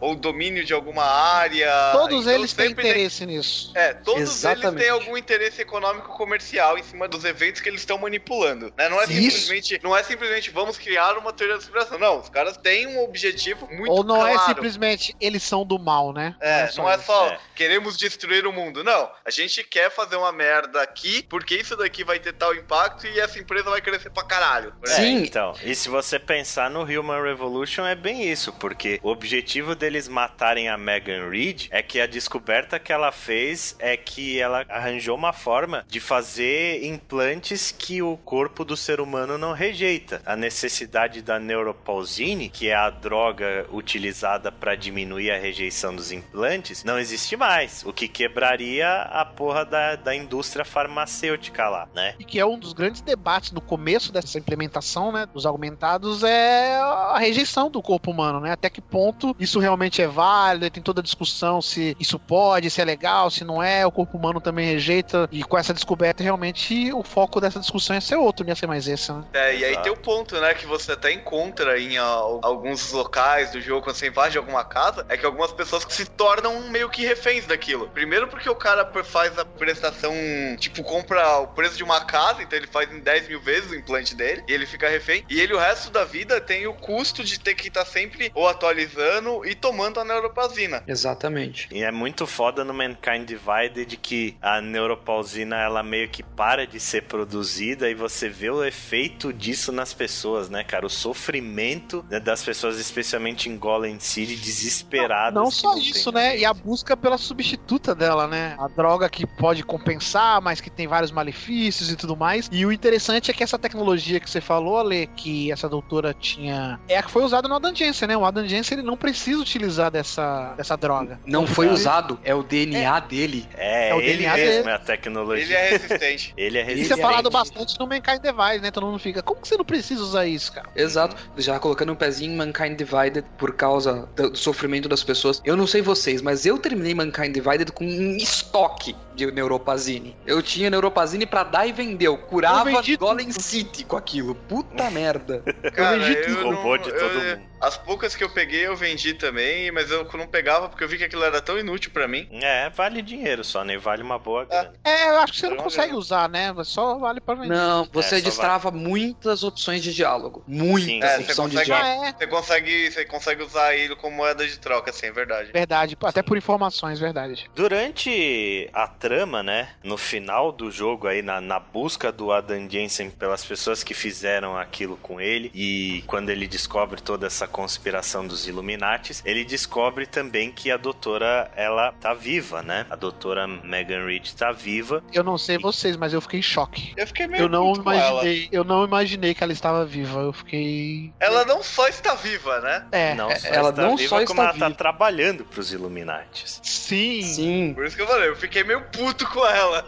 ela não só está viva, como está trabalhando para os Illuminati. E daí fica a brincadeira que será que ela só ficou com o Adam para conseguir o DNA dele? É, aí. usá-lo, olha aí, ó. Pra usá-lo, porque Deus Ex, no final das contas, é um jogo sobre conspirações, é um jogo onde você não tem certeza de nada. Eu até coloquei na pauta, a gente tem mais de 45 organizações diferentes. Existem 45 empresas. Fazendo analogia, são os partidos políticos aqui no Brasil. Você não confia em ninguém. Não, é, é, bem por aí. Em Deus Ex, se tem um logo, não é bom. É verdade. É, Não, mas por aí, até as cara. pessoas, cara. Muitas pessoas que você tromba no jogo, que teoricamente estão do seu lado, você fica com o pé atrás. Tudo é meio tom de cinza, assim. Nem o próprio Jensen, se você for ver bem, ele é um mocinho. Depende de como Pois você é. joga, principalmente. Sim, aí é Agora- que tem uma questão, né? Levantando uma outra curiosidade, no documento de design do primeiro Deus Ex, o de 2000, a gente tem uma menção a um vilão no jogo e o nome desse vilão é Adam. É cara. Adam, olha aí, hein? Quem diria? Hum, Quem ele é diria? 25 anos depois, né? É 25, 25 anos anos depois? depois. Então será, Olha será, hein? será que o Adam Jensen Uma, vai se uma tornar um dúvida, vilão? o Adam Jensen com essas mudanças dele, ele envelhece ou não? Envelhece. Ele tem a Envelhece, parte né? biológica. É, ele Então, envelhece, biológico, daqui ele 25 anos, ele vai ter o quê? No Mankind Divide, ele já tem o quê? Os seus 40? Tá certo que ele não tem muita parte humana, né, nele mais, mas... Aí depende de como você acredita que a coisa existe, porque o cérebro dele nunca foi trocado. E se lá no futuro ele for virar o líder dos Illuminati? Olha aí, fica a dica, hein? Eu li uma teoria na internet que é muito engraçada, que é, na verdade, Janus, que é o hacker Que é principal. o hacker do- principal. Seria o Adam Jensen no futuro. É uma teoria muito louca, que ele teria conseguido viajar no tempo pra poder fazer com que ele se torne uma pessoa menos má. Mas vamos, vamos debater o Mankind Divide, então já vamos falar o final do Human Revolution, Isso, que eu fiquei em choque. Já vamos falar o final do Human Revolution. O que, que a gente precisa saber da trama do Human Revolution é dessa companhia chamada Taiwong Medical, que ela é uma concorrente da Sarif Industries em relação a implantes, né? Desde o começo do Human Revolution, as pessoas elas meio que sofrem com falhas no sistema dos implantes. É sempre tem aquela... Inclusive você. Inclusive você, inclusive o Adam Jensen. E num determinado ponto do jogo, a Tarif Industries chama a galera pra uma espécie de recall. Falam, olha, vocês estão tendo problema Ela é tipo aqui? a Bethesda, ela é tipo a Bethesda.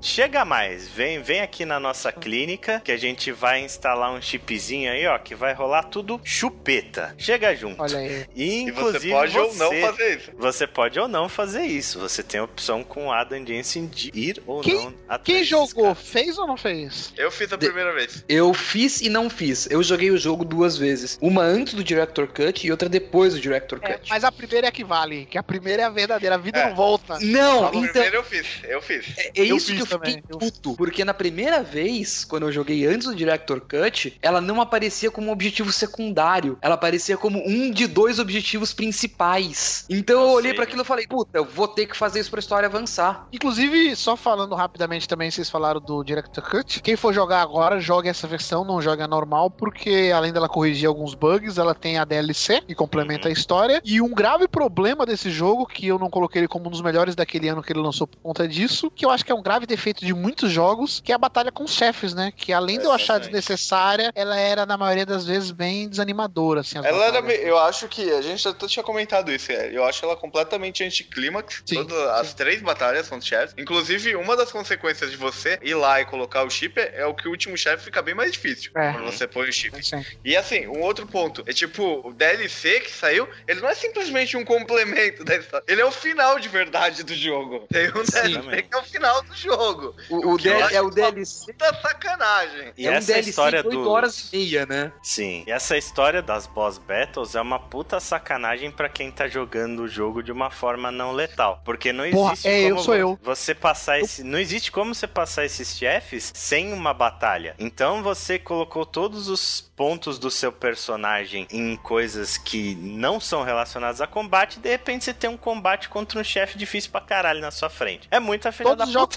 Elfs eu foco e não letal. E no Deus Ex Human Revolution, nossa, eu sofri demais por causa disso. É, Tanto que é uma- depois, nessa edição que é Director's Cut, eles refizeram todas as batalhas com chefes, tipo, pra balancear isso pra quem não vai letal. Inclusive o achievement no Mankind Divided de terminar o jogo sem matar ninguém tem entre parênteses Bosses are people too. Isso, exatamente. Bosses are people too. E o Adam Jensen consegue chegar em Panché, que é a base dos Illuminati, que seria a ilha onde você vai ter o final da humanidade, o nascimento, onde as grandes mentes estão reunidas. É, sa- sabe todas aquelas coisas que você já ouviu em Bioshock 1 ou Infinite? Exatamente o mesmo rolê, só que ela ainda tá em construção, ainda- ainda tá incompleta. Ele, ele chega lá, como sempre, fazendo um monte de coisas, matando gente, dependendo de como você tá jogando, ou deixando o planeta dormindo. O que acontece é que você descobre que existe um plano para passar e acionar, e isso acontece, você não tem escolha sobre isso, o chip que todo mundo, teoricamente, implementou, que faz as pessoas ficarem loucas e atacarem as pessoas mais próximas, todos os não augmentados. Perdeu É o um- controle, né? Exatamente. Os Illuminati, eles ativam uma transmissão que ativa esses chips e faz todo mundo entrar em estado de frênese. Todos os aprimorados entrarem em estado de frênese. E acontece um massacre na humanidade. Um massacre. São 15 milhões de pessoas que morrem e mais de centenas de milhares que ficam feridas. E isso fica marcado no universo do jogo como o incidente, né? O The Og Incident. Provavelmente o evento mais importante de toda a história de Deus Ex. Aí você se coloca em como tava aquele universo na época, eu até comentei que a discussão era a rejeição do corpo humano com as próteses, se aquilo era legal ou não, quem tá ganhando dinheiro com isso ou não. Depois desse incidente, cara, ele levou a outro nível discussão, né? Se é que ainda poderia ter alguma discussão, né? Uhum. Deu a pior merda que podia dar, cara. Exato. E assim, né, nesse jogo a gente sente um impacto muito em volume. Puta que pariu, milhares de pessoas morreram e tal. Quando a gente vê alguns textos, alguns e-mails que você encontra, algumas conversas do segundo, do segundo, do quarto jogo,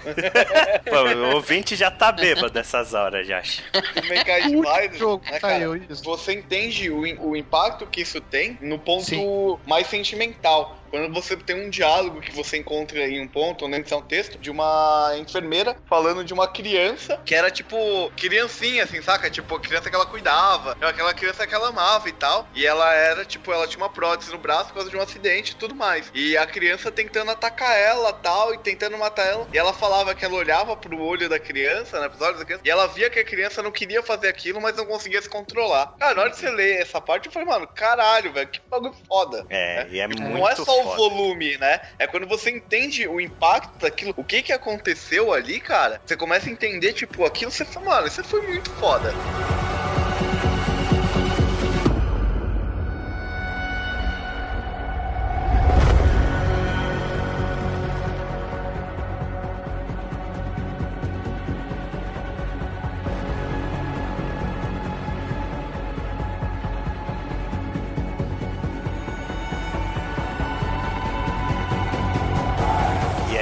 Gente entra já no Deus Ex Mankind Divided, que apresenta todo esse plot pra gente. Esse pano de fundo criado nesse jogo é muito da hora, cara. É muito.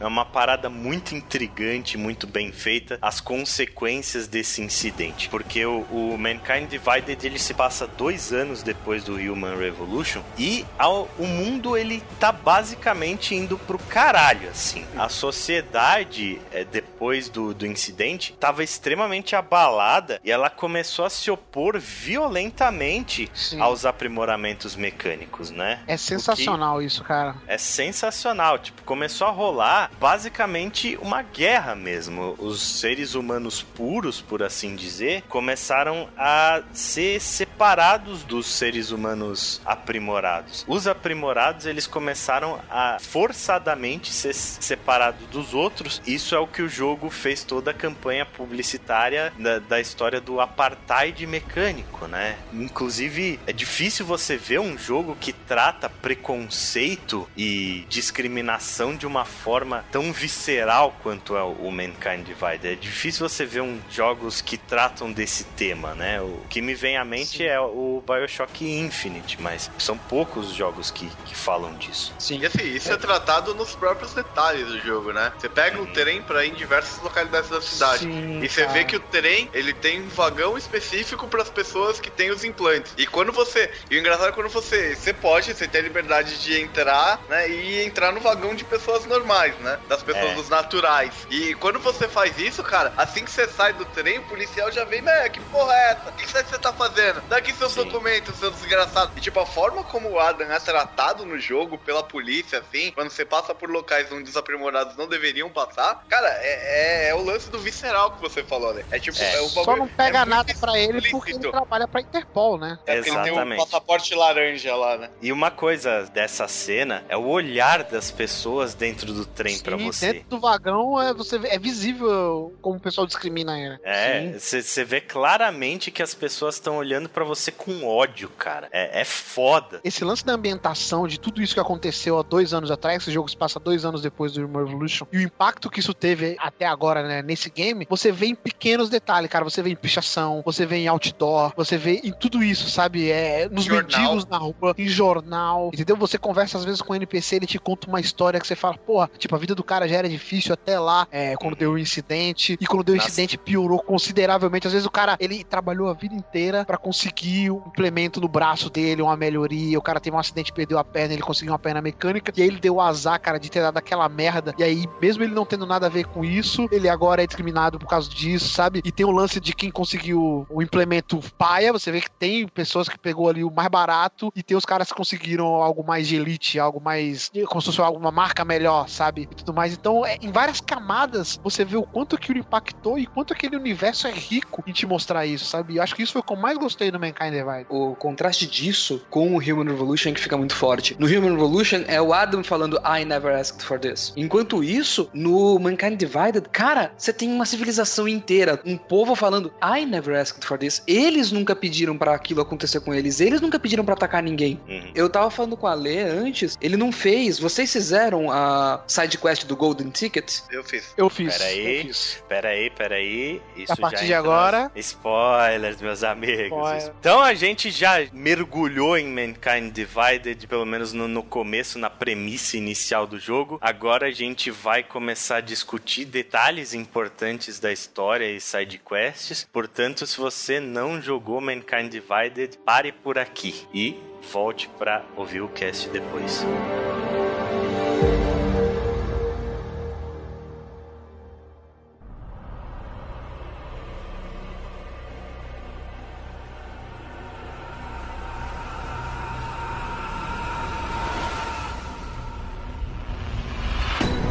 Agora sim, Proto. Eu fiz a quest depois e a resolução é diferente.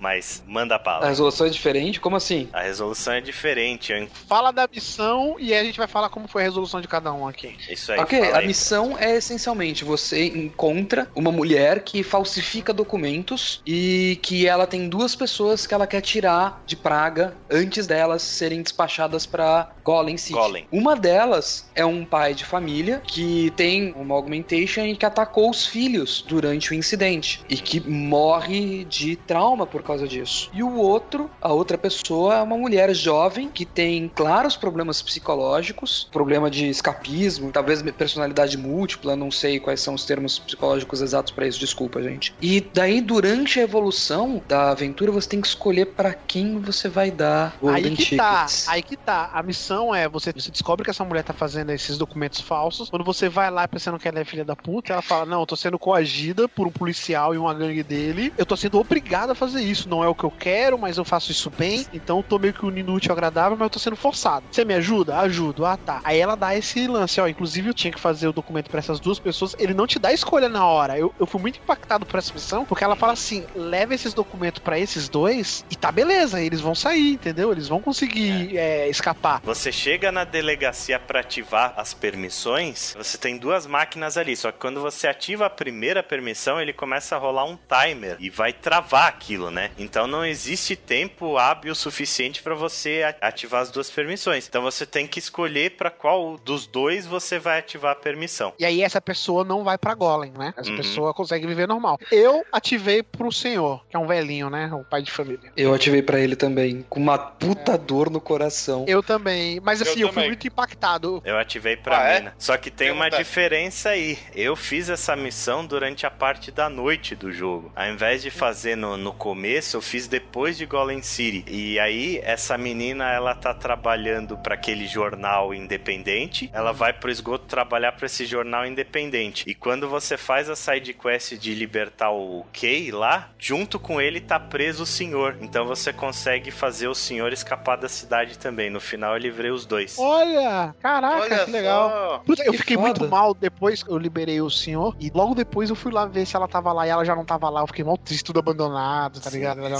E você encontrou ela em Golem City? não encontrei ela. Ela tá em Eu também Golem não City. encontrei ela, não. Eu encontrei, você encontra ela, ela tá, tipo, triste porque perdi o meu lugar, eu perdi o meu teatro, mas pelo Mas ela não menos fica aqui puta tem- contigo? Ela não fica Não, puta ela tá contigo? triste. O Jensen fala, eu não queria isso. E você pode dar Neuropazine pra ela. É um dos momentos que você que Neuropazine destrava um diálogo. Inclusive, já que tá falando de Golem, fico adendo. Eu queria um jogo inteiro de Deus Ex passando em Golem, cara. Que lugar fantástico. Lugar foda, velho. Melhor parte Então- do jogo eu achei Golem. O ponto que você falou do Jensen, né, cara, uma coisa que tem muito nesse jogo, que é muito melhor isso, é muito melhor do que o primeiro, são as escolhas. E, cara, você vê claramente a tentativa do Jensen do tempo todo tentar salvar todo mundo. Uhum. Só que você nunca consegue. Dificilmente você vai conseguir salvar. Tipo, isso é um tapa na cara. É tipo, meu, esquece, cara. Você vai ter que tomar uma escolha. Vai dar merda. Alguma merda vai dar. É a famosa Isso é escolha foda. cinza, né, cara? Não existe certo ou errado. Vai ter uma escolha e vai ter uma consequência. A decisão tá na sua mão. Sim. E, cara, só tem escolhas ruins. Puta que pariu. Que jogo tenso. Ah, Uma coisa que você tá falando que é visceral o nível de preconceito. Eu não sei se vocês repararam que os policiais param você aleatoriamente durante o jogo. Uhum. Sim. E que eles param cutscene. Como assim eles param cutscene? Não lembro de ter reparado. Reparar É, tem- parar cutscene, não. Tem diálogos que tá acontecendo, você tá falando com gente, ou tem pequenas cutscenes que acontecem durante o jogo, que você tá falando com outras pessoas. O policial entra no meio, corta sua conversa, vê seus documentos, te xinga, pá, e depois você volta e o jogo tem frases pra isso. Tipo, o pessoal fala as I was saying e continua a frase. Aliás, cara, a inteligência artificial desse jogo tá de parabéns, assim. Eu tava vendo o review do Super Bunny Hop que ele fez do, do Deus Ex Mankind Divided e chega uma hora do jogo que ele começa a fazer experimentos científicos. Ele entra nos lugares, começa a tacar caixa na cabeça das pessoas, começa a, a fazer uma zona, tá ligado? E você vê coisas como, por exemplo, é, você entra numa loja e o cara chama a polícia, se você sai da loja e passa por um policial que não te viu lá dentro, ele não sabe quem você é. Ele. Isso aconteceu comigo. Você vê que ele tá armado, ele tá em alerta, indo pro lugar, mas como ele não sabe a sua cara, ele não te aborda. E Se você estiver segurando uma arma, ele atira. Assim, é, sim, se você estiver segurando uma arma, ele atira. Mas você quer ver o mais interessante? Tem uma hora que ele entra numa loja e taca uma caixa na cabeça do vendedor. Aí o vendedor saca uma arma e chama a polícia. Quando a polícia chega, você desarmado e o cara atirando em você, a polícia começa a perseguir Prende o o vendedor. E não você. É muito bem feito, cara. Muito, muito, muito Só, bem só feito. tem um defeito tanto que é até nas lojas, quando você rouba assim, ou quando você invade um apartamento e mexe no e-mail da frente do cara, o cara fica, ei, o que você está fazendo aí? Mas ele deixa tu pegar lá o- os Depende. itens, os bagulho. É, no nível de depende. dificuldade médio, né? Depende Não, do lugar. Depende, Depende do lugar. Tem Uhum. lugar Tem- que eu tentei fazer isso que eu levei tiro. Não, Sim. só em loja. Em loja eu levei Não, tiro, mas em casa, também. Em Casa Ah, das é? pessoas também, eles Teve chamam um polícia. apartamento que eu entrei lá, não, que o próprio cara sacou uma arma e meteu bala em mim, velho. Inclusive, ficou uma melhoria desse jogo também em comparação com o Human Evolution, a parte de tiro dele, né? Que era um problema que tinha no Human Evolution, que não era tão bom. Nesse teve uma melhora considerável, embora eu não tenha usado tanto, né? Eu tentei jogar não letal e consegui quase que durante o jogo todo. Menos em um momento que eu achei meio broxante, que foi o final do jogo, que tem um- uma batalha, né? Que você é meio que obrigado a. Dá pra passar não letal. Eu ela passei também. não letal. Eu terminei o jogo Não, eu não tive- letal. Eu tive que lutar com o cara. Não, pra e- Cara, é pra isso que serve mina de MP. Também. É, Mas o que eu fiz foi. Eu fiquei invisível, usei o rifle de tranquilizante. Dei dois tiros de tranquilizante na cabeça dele e um takedown. Acabou a luta. Eu não usei, eu não usei tranquilizante, eu usei a arminha de choque o jogo inteiro. Eu usei o rifle algumas vezes, mas na última batalha foi mina de MP, fiquei visível, ele pisou na mina, takedown. Maluco. Eu usei fuzil, metralhadora, rifle sniper, arma com silenciador, 12. Eu usei tudo, granada Eu- de fragmentação. No final, no caminho pra ele, eu usei sniper e metralhadora. Só, o resto foi tudo arminha de choque. Ah. Eu achei isso meio broxante. Eu, acho que esse tipo de jogo, ele não precisaria ter um chefão, sabe? Eu acho meio... Mas você pode pra- não matar o chefão, cara. Eu não matei ninguém o jogo inteiro. Então, eu não tive escolha. Não, eu matei algumas pessoas... Aí eu matei pra Ah, matei, né? Dando porrada. Ou... Mas assim, o chefão, no meu jogo, eu não, não sei se eu tive escolha. Eu não fiz por onde batalhar com ele, mas eu tive que batalhar. É, mas realmente n- não existe a necessidade de ter boss battle no jogo, né?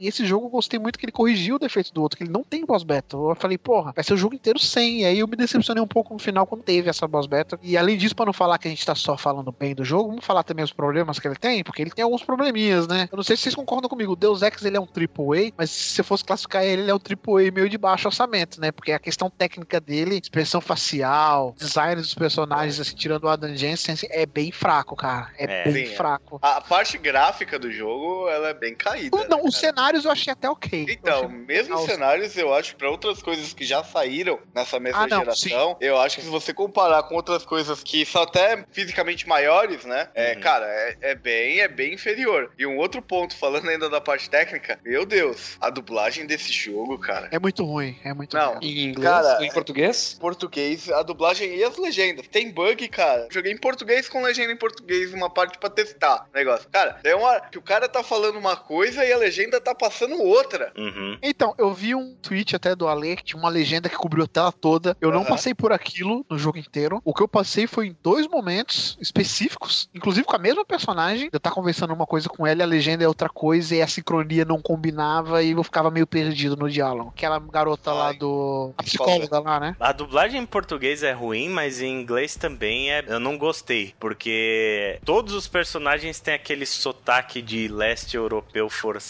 sabe? Aquele Russian que puxa o R para fazer esse sotaque. E é meio irritante isso em praticamente todos os personagens do jogo. O bizarro é que tecnicamente esse jogo é fraco e eles utilizaram de uma engine nova, né? Que é a Down Engine pra esse jogo. Só que assim, você não vê expressão. Inclusive do Adam Jensen. Tudo bem que o Adam Jensen tem até uma explicação, né? Por tudo que Não, ele o passou. Adam, Jensen, o Adam Jensen não tem expressão. Desde o outro Não jogo. tem, é. Mas ele eu aceito pelo que ele passou e o que ele é hoje. Mas os outros personagens, não. Pô, tu vê personagem falando que perdeu o filho ontem e tá de boa, sabe? O rosto tá normal. Tipo, como assim? Aproveitando que você tava falando da psicóloga, uma menção que tem que ser feito. Cara, como falta mulher nesse jogo, né? Tem três. Tem 50 verdade. personagens e tem três mulheres. Eu lembrei de duas. Quem é a terceira? É a dos documentos falsos, a psicóloga. Ah, e a, a Vega, né? Ah, é, tem tem, a hacker, a Vega, tem A a, hacker, psicóloga e Tem tem, a menina dos documentos falsos, é, mas Tem tem, mais, e tem a menina. Do stand Do- de É. Tem a distante de assassina. Tem Elas a são- mina que você ajuda a fugir de trem. É, tem cara. algumas. Tem Tem, algumas cara, outras. tem mulher, sim. Que Tem, mas é... é, poucas delas são relevantes pra história, cara. Eu Tem a recepcionista faltou. da loja, que você Tem. consegue conversar com ela. Inclusive, vocês Bem falaram legal. da hacker, vocês falaram da hacker, o jogo no começo, principalmente, ele fica dando um, um jogo, faz um joguinho com você, né, de tipo, quem é que tá te traindo, quem é que tá, em quem eu confio, na, É. na Sarif, ou no carinha lá da Sarif, ou nessa Vega? Eu fiquei, eu falei, essa Vega... Sério? Eu, Eu fiquei, fiquei, com o pé atrás eu com o Miller quase o jogo inteiro, Eu cara. também. O Miller, mas aí que tá, o Miller tava muito óbvio que, tipo, ele tava fazendo coisa errada. Eu falei, esse jogo tá querendo me pegar. E essa mina tá muito amigona. Mas assim, Aí ele mostra, você fala- é, ele mostra o Miller fazendo reunião com os Illuminati. Sim. sim. Ou seja, tá muito na cara, tá ligado? E Uhum. quando ele morre no final, eu falei, puta, é, Opa! Ele não Mas já foi avisado que tinha spoiler. Ele não morre. Pra mim, ele não morreu. Eu também não matei ele, não. Aí vai das, acho que das decisões que você toma durante o No jogo. meu ele morreu. No meu, ah, não, tá certo, ele morre. Ele morre, não? morreu também. Tem um jeito de salvar ele. Tem. como que você fez? Você salvou é. ele, Ale? Não, eu não salvei ele, mas eu sei o que que acontece nessa cena. É quando você escolhe entre. Naquela missão que você escolhe entre ir atrás da mina lá, que é a, a fabricante das bombas, ou você escolhe ir no banco Ir no atrás do cofre da Versa Life. eu fui atrás da mina das bombas. Eu também. Então, eu fui atrás do cofre. No cofre da Versa Life, você encontra o segredo da orquídea, do Uhum. veneno que os caras estão usando. E aí você descobre na história, ali explica o que, que é essa porra, o que, que é esse veneno. Você descobre por como que o Hacker morreu. Você descobre tudo ali nos cofres da Versa Life. E você consegue um antídoto do veneno. Um antídoto daquele veneno. E aí quando você chega lá na, na parte final, que o Miller tá envenenado, que você encontra ele ele ainda tá vivo, você tem a opção de dar o antídoto O pra antídoto. ele ou não. Aí eu dei o antídoto pra ele e salvei a vida dele. Eu já tava convencido de. Mas você pode guardar o antídoto pra salvar os caras, os empresários. Se você dá o antídoto pra salvar os empresários, você consegue impedir as bombas do outro prédio de explodirem? E não sei, eu não fiz isso. Eu deixei eles morrerem. Se você escolhe atrás dos cofres, você salva o Miller, mas você não consegue salvar os dois. Se você vai atrás da mina, Ah, não, ela te dá mas o é tá. código e você Miller- consegue impedir o cara e impedir os caras de serem Mas envenenados. eu acho. Então, aí que tá. Eu acho que tem como então você matar o Miller, salvar lá o prédio e os empresários, não tem? Foi o Isso. que eu fiz. Foi, esse Você É, foi então. mata, final. eu matei o Miller e você, impede a bomba do prédio de explodir. Mas você matou o Miller. Uhum. Eu, É, não, mas eu na matei verdade o eu não Miller. matei. Ah, eu matei o Miller, mas eu impedi de um milhão de pessoas morrerem. Sim, Eu também, eu, matei- era o prédio. eu salvei Meu o Miller e salvei os prédios também, cara. Eu deixei aquele bando de filha da puta morrer. É, não, é, só que... Mas aí no meu caso. Só que não era um ele- bando de filha da puta, não, Chico. É. Eram os caras É, eu que impediram os AUGs de, de serem massacrados. Tanto que o Janus fala, velho, tipo, beleza, são milhares de pessoas, mas esses caras aí, eles vão ser o pilar pra salvar toda a nossa raça, né? Uhum. Ele fala, eu não posso trocar essas pessoas no tipo, na escolha imediata, eu não posso trocar essas pessoas por milhares de pessoas que não tem nada a ver com essa merda, Sim. que esses prédios vão tudo explodir, velho. Aí eu falei, É, mano, ia ser outro evento gigante daquele de novo ali, né? é, cara, e aí eu Um pensei, atentado agora. Vou jogar um outro atentado em cima dos argumentados, velho. E eu falei, mano, não. Eu vou salvar o Aqui, deixa a galera morrer e, mano, eu vou matar o. filho da Inclusive, essa missão da menina das bombas aí também é muito boa, porque eu fiz ela por causa do pai dela, né? O pai dela vem pedir ajuda pra você, falando que ela foi raptada por uma galera, né? Que ela Uhum. tá Ah, então. sendo coagida. E no fim você vai lá e vê que ela é quase que a líder dessa galera, né? É. Eu tinha, pra mim, cara, ela, ela é a mina que tá fazendo bombas. Tipo, beleza, é a mina que fez as bombas lá, que trabalhou nas bombas. Meu, eu não achei que ela tinha cara de santo até aquele momento. Aí o jogo me dá a escolha. Você tem como descobrir o que que é toda essa conspiração que tá acontecendo lá no cofre, o que que raios essa empresa tá fazendo, ou salvar uma mina que foi responsável por explodir. Cara, deixa essa filha da puta morrer, velho. Eu quero saber o que que é Eu a fui- conspiração maior. Eu fui nem É, pra salvar ela, eu fui pra saber quem fez o atentado lá do metrô. Mas eu pensei, entre o atentado do metrô e toda a problemática desse universo, eu falei, meu, eu quero descobrir a problemática do Mas universo. assim, vocês que salvaram o Miller, tem alguma relevância no final? Ele tá vivo? Tem. Ele tá vivo, ele continua como chefe da organização, você continua trabalhando pela, pra F29 lá. Tem um- uns diálogos e tal, no finalzinho que ele falando, tipo, agora vamos descobrir o bagulho junto e tal. E você continua trabalhando com o Janus infiltrado no negócio pra tentar chegar nos Illuminati dentro do FT29. Que por sinal tem um piloto lá da nave lá que não serve pra nada, né? Aquele piloto. Ele vai te deixar nos lugares, ele te joga lá e não ajuda em nada, cara.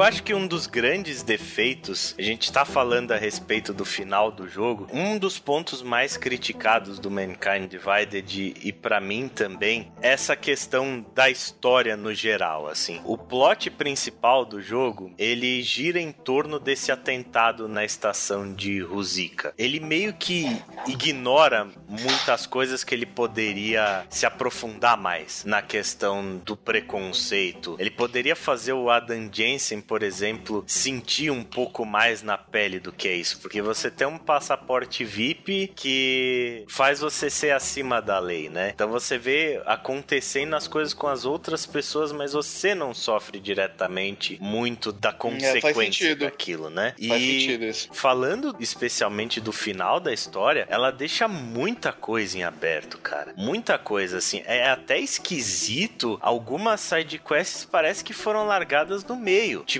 aquela sidequest de você descobrir como você ganhou os novos implantes, não tem resolução alguma. Ela tem três partes e na última parte ela parece que termina do nada, assim. Você chega numa pista sem saída e, e acaba ali. Você não, não descobre que porra é aquela. Você fica tudo no ar, sabe? Tá com cara de DLC. Tá com cara Eu de ia fa- DLC. comentar exatamente isso. De DLC ou de, ou de Ah, o sequência. ponto, é, o ponto é que já tem uma DLC que saiu que não explica isso. Sim, é, o DLC que saiu, ele é uma história paralela que não tem nada a ver com a trama principal. Ela é 100% paralela. E um É, adendo que o Season Pass desse jogo é caro pra caramba, né? 99. vão ter vários DLCs, né? São acho que dois Mas acho que de história são duas, né? É, história dois história e tem duas. mais, a- mais umas firulas lá. Outras coisas do final também, tipo, o jogo fala o tempo todo desse Janus, né? Dessa entidade Uhum. que, que é o líder da organização hacker e tal. E ele não te fala quem é esse filho da puta. Você chega no final do jogo com uma puta expectativa de que você vai descobrir quem é o Janus. E... É, no final ele só te dá uma informação a mais dele, né? Que ele faz parte dos Illuminates. Só isso. Não, ele não faz parte dos Illuminati. Ele faz, os caras falam, não é? Não, não, não, Não. não, não. Eu entendi que ele ou faz ou já fez, porque os Não. caras estão preocupados Não, do agência ter contato com ele e ele contato. Não, eles não estão preocupados, eles estão manipulando. Tanto que o, o lance lá que você fala, tipo, que ele você consegue falar pra mim, né? Tipo, agora já tá na hora da gente ter um encontro pessoal com o cara. E aí, beleza e tal. E aí depois aparece lá os Illuminati, na cena pós-crédito, Marvel Style, né? Os Illuminati falando com a psicóloga, Isso. falando, é, eu acho que ele tá próximo de conseguir marcar o encontro. Fica claro que o quê? Que eles estão querendo usar o Adam através da mina pra tentar descobrir e pegar quem que é esse Genos. É, eles querem Funciona. achar quem é o Janus, né? Eles É. estão usando o Adam Jensen pra descobrir quem é. Ou... Eu entendi, sei lá, na minha lógica, que esse Janus, ele sabe alguma coisa que ele não pode se espalhar. Então eles querem Sim, ele é pegar uma esse cara. ameaça. Pois Ele é, é uma eu ameaça, entendi. ele Ninguém controla- sabe ele- quem é o filho da puta, né? Ninguém ele é uma sabe quem ameaça. Mas eles sabem quem ele é. Eles Eu não acho sabem que onde não. ele tá. Eles não Eles sabem sabem. quem ele é. Eu Eles não entendi que sabem eles quem ele sabem. é. Não, eles não sabem quem ele é. Não faz sentido eles saberem quem ele é se eles estão usando a Dungeonce pra descobrir quem o cara é. E assim, ele é líder daquela organização que é justamente contra os Illuminati. Ele é o anti-Illuminati. Ele, é o, ele é o símbolo máximo, pelo menos o que mostra até agora, dos anti-Illuminati. Eu concordo com ele. O Jensen vira e fala: pô, agora a gente vai se encontrar pessoalmente. Mostra que a mina era a maior filha da puta do jogo. E tipo, fica ali tudo no ar. Tipo, tá, mas beleza, o que, que aconteceu depois? E aí, É. o Jensen encontrou o cara, os Illuminati conseguiram chegar próximo, o plano dos caras deu certo, o plano dos Ó, caras na não deu certo. DLC vocês vão descobrir que esse cara era um Illuminati e saiu e sabe informações, aí vocês vão me dar razão. Sabe quem? Isso eu faz uma- até algum sentido se você lembrar que existe uma corporação dos Illuminati Que partiu dos vira as Illuminati. costas. O Majestic 12, que nos jogos futuros barra passados, ai que dor de cabeça, são contra os Illuminati, porque pegaram a infraestrutura inteira deles. Sim, uma outra teoria que eu vi na internet, que o Janus na realidade é a doutora Megan, a doutora Megan Reed, porque ela Eita! simplesmente não aparece nesse jogo. Ela E só é ela, mencionada. ela é tipo uma das personagens mais chave, mais fundamentais do Human Revolution, Hum. e ela é ignorada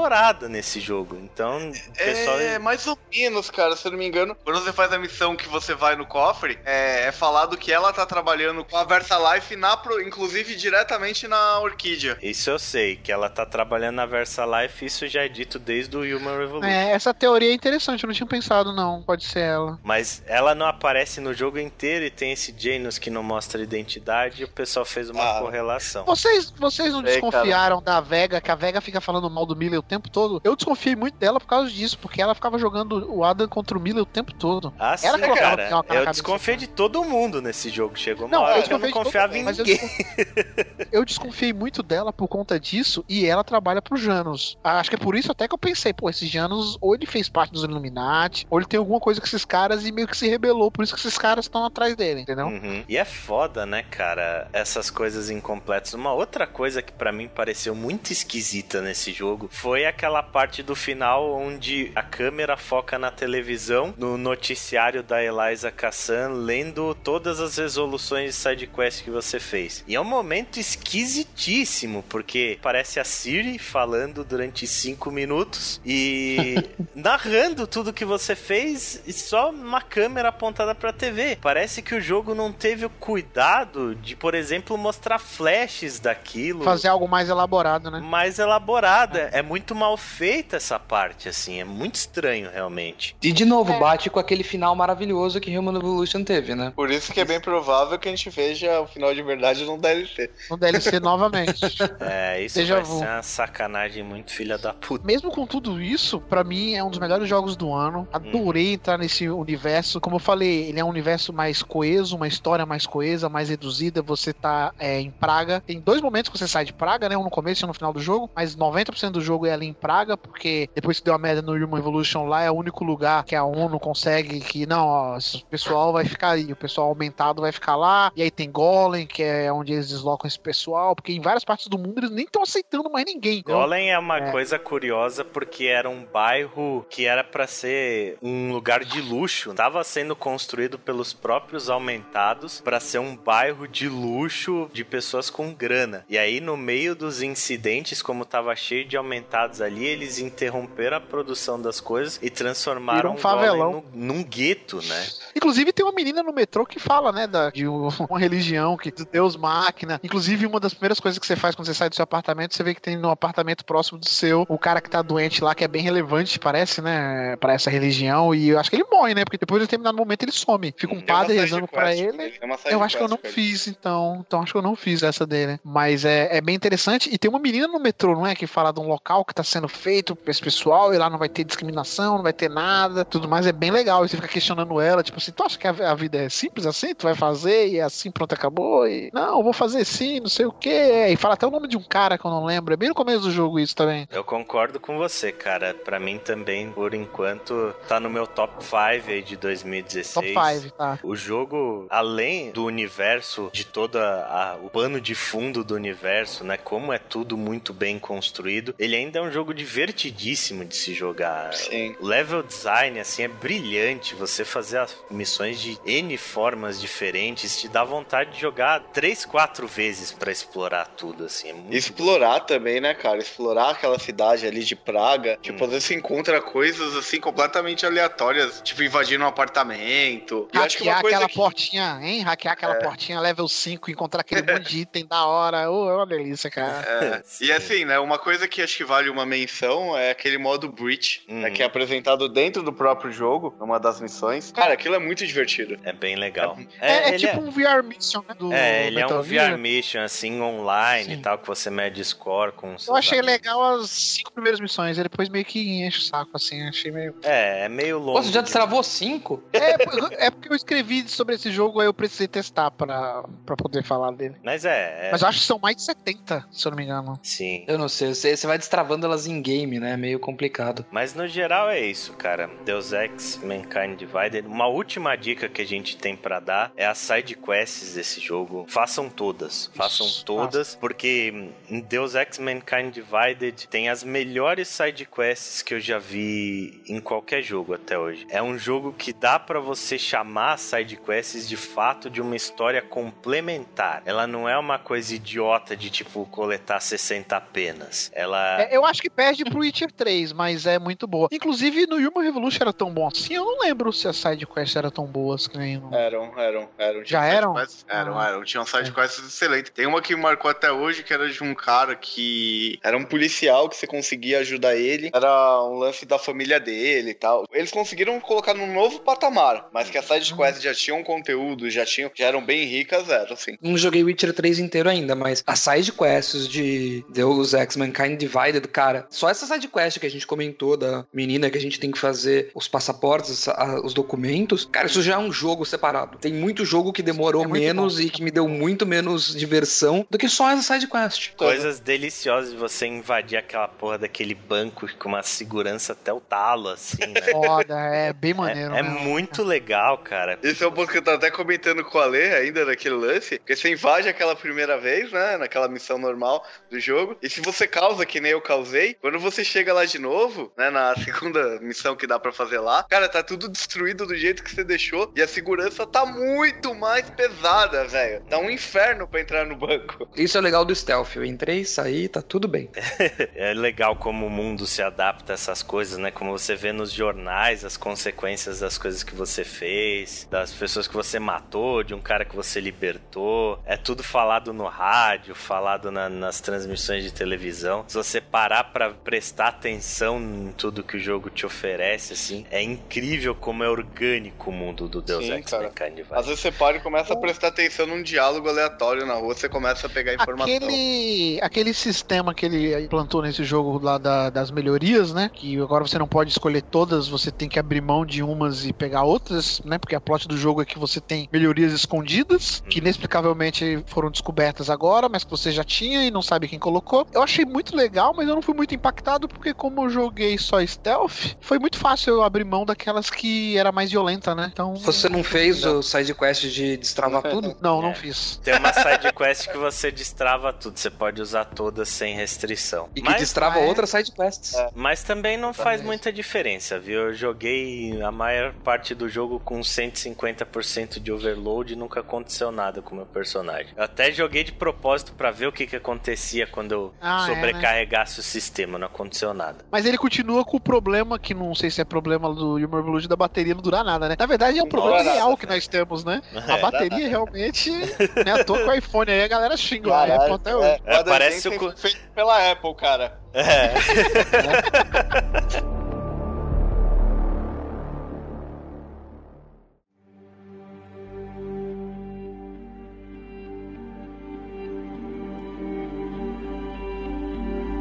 Bom, é isso então, né? A nossa discussão de Mankind Divided foi meio não linear, né? Foi uma narrativa não linear, mas é isso aí. É um dos grandes jogos de 2016. É uma série muito importante, muito cultuada. E se você até hoje não deu uma chance pra esse jogo, vale muito a pena. Então, Um jogo que não foi muito falado, né? No meio de grandes aí promessas, grandes nomes, um jogo que passou meio desapercebido e acabou surpreendendo pra muita gente, eu diria, né? O investimento em marketing foi meio errado. Não parece que foi pouco, assim. Como o Proto falou, em qualquer site que você entra, você vê um banner desse jogo na sua cara hoje. Mas ele não, não deu um bafafá, né? Foi super elogiado, mas ficou por isso só. Com um jogo mais de crítica e de um. É, é que eu acho que ele pegou uma data boa, que não tinha nenhum grande jogo junto com ele, mas eu diria que dentre os jogos do ano, assim, é, ele foi um dos menos falados. Até Mirror's Edge foi mais falado, agora os jogos do final do ano, tá todo mundo num hype absurdo, e ele meio que passou, assim, sabe? Na semana de lançamento teve um marketzinho ali, aqui, Pois é. não vi ninguém apostando grande coisa nele não, e no fim, No correspondeu. fim- no fim correspondeu.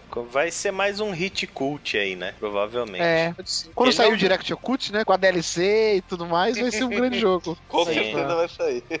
É, até porque ele não vendeu muito bem, não. Pelo que eu vi de notícias lá, a galera falando que o Human Revolution vendeu mais na, na semana de Deu lançamento. mais. É uma pena. Então é isso. Então essa foi a nossa discussão da série Deus Ex. Dan Lost e Proto, muito obrigado pela participação de vocês, caras. Muito obrigado por ter chamado. É isso, eu que agradeço aí. É sempre bom falar de jogos bons, né? Jogos Jogos, bons. bons. Pô, Deus Ex é muito bom. Não só Mortal Kombat ruim, né? Porra. nem me lembra, cara, nem me lembra. Então é isso. Então nós ficamos por aqui. Um abraço pra todo mundo e até a próxima. Falou, galera! Falou.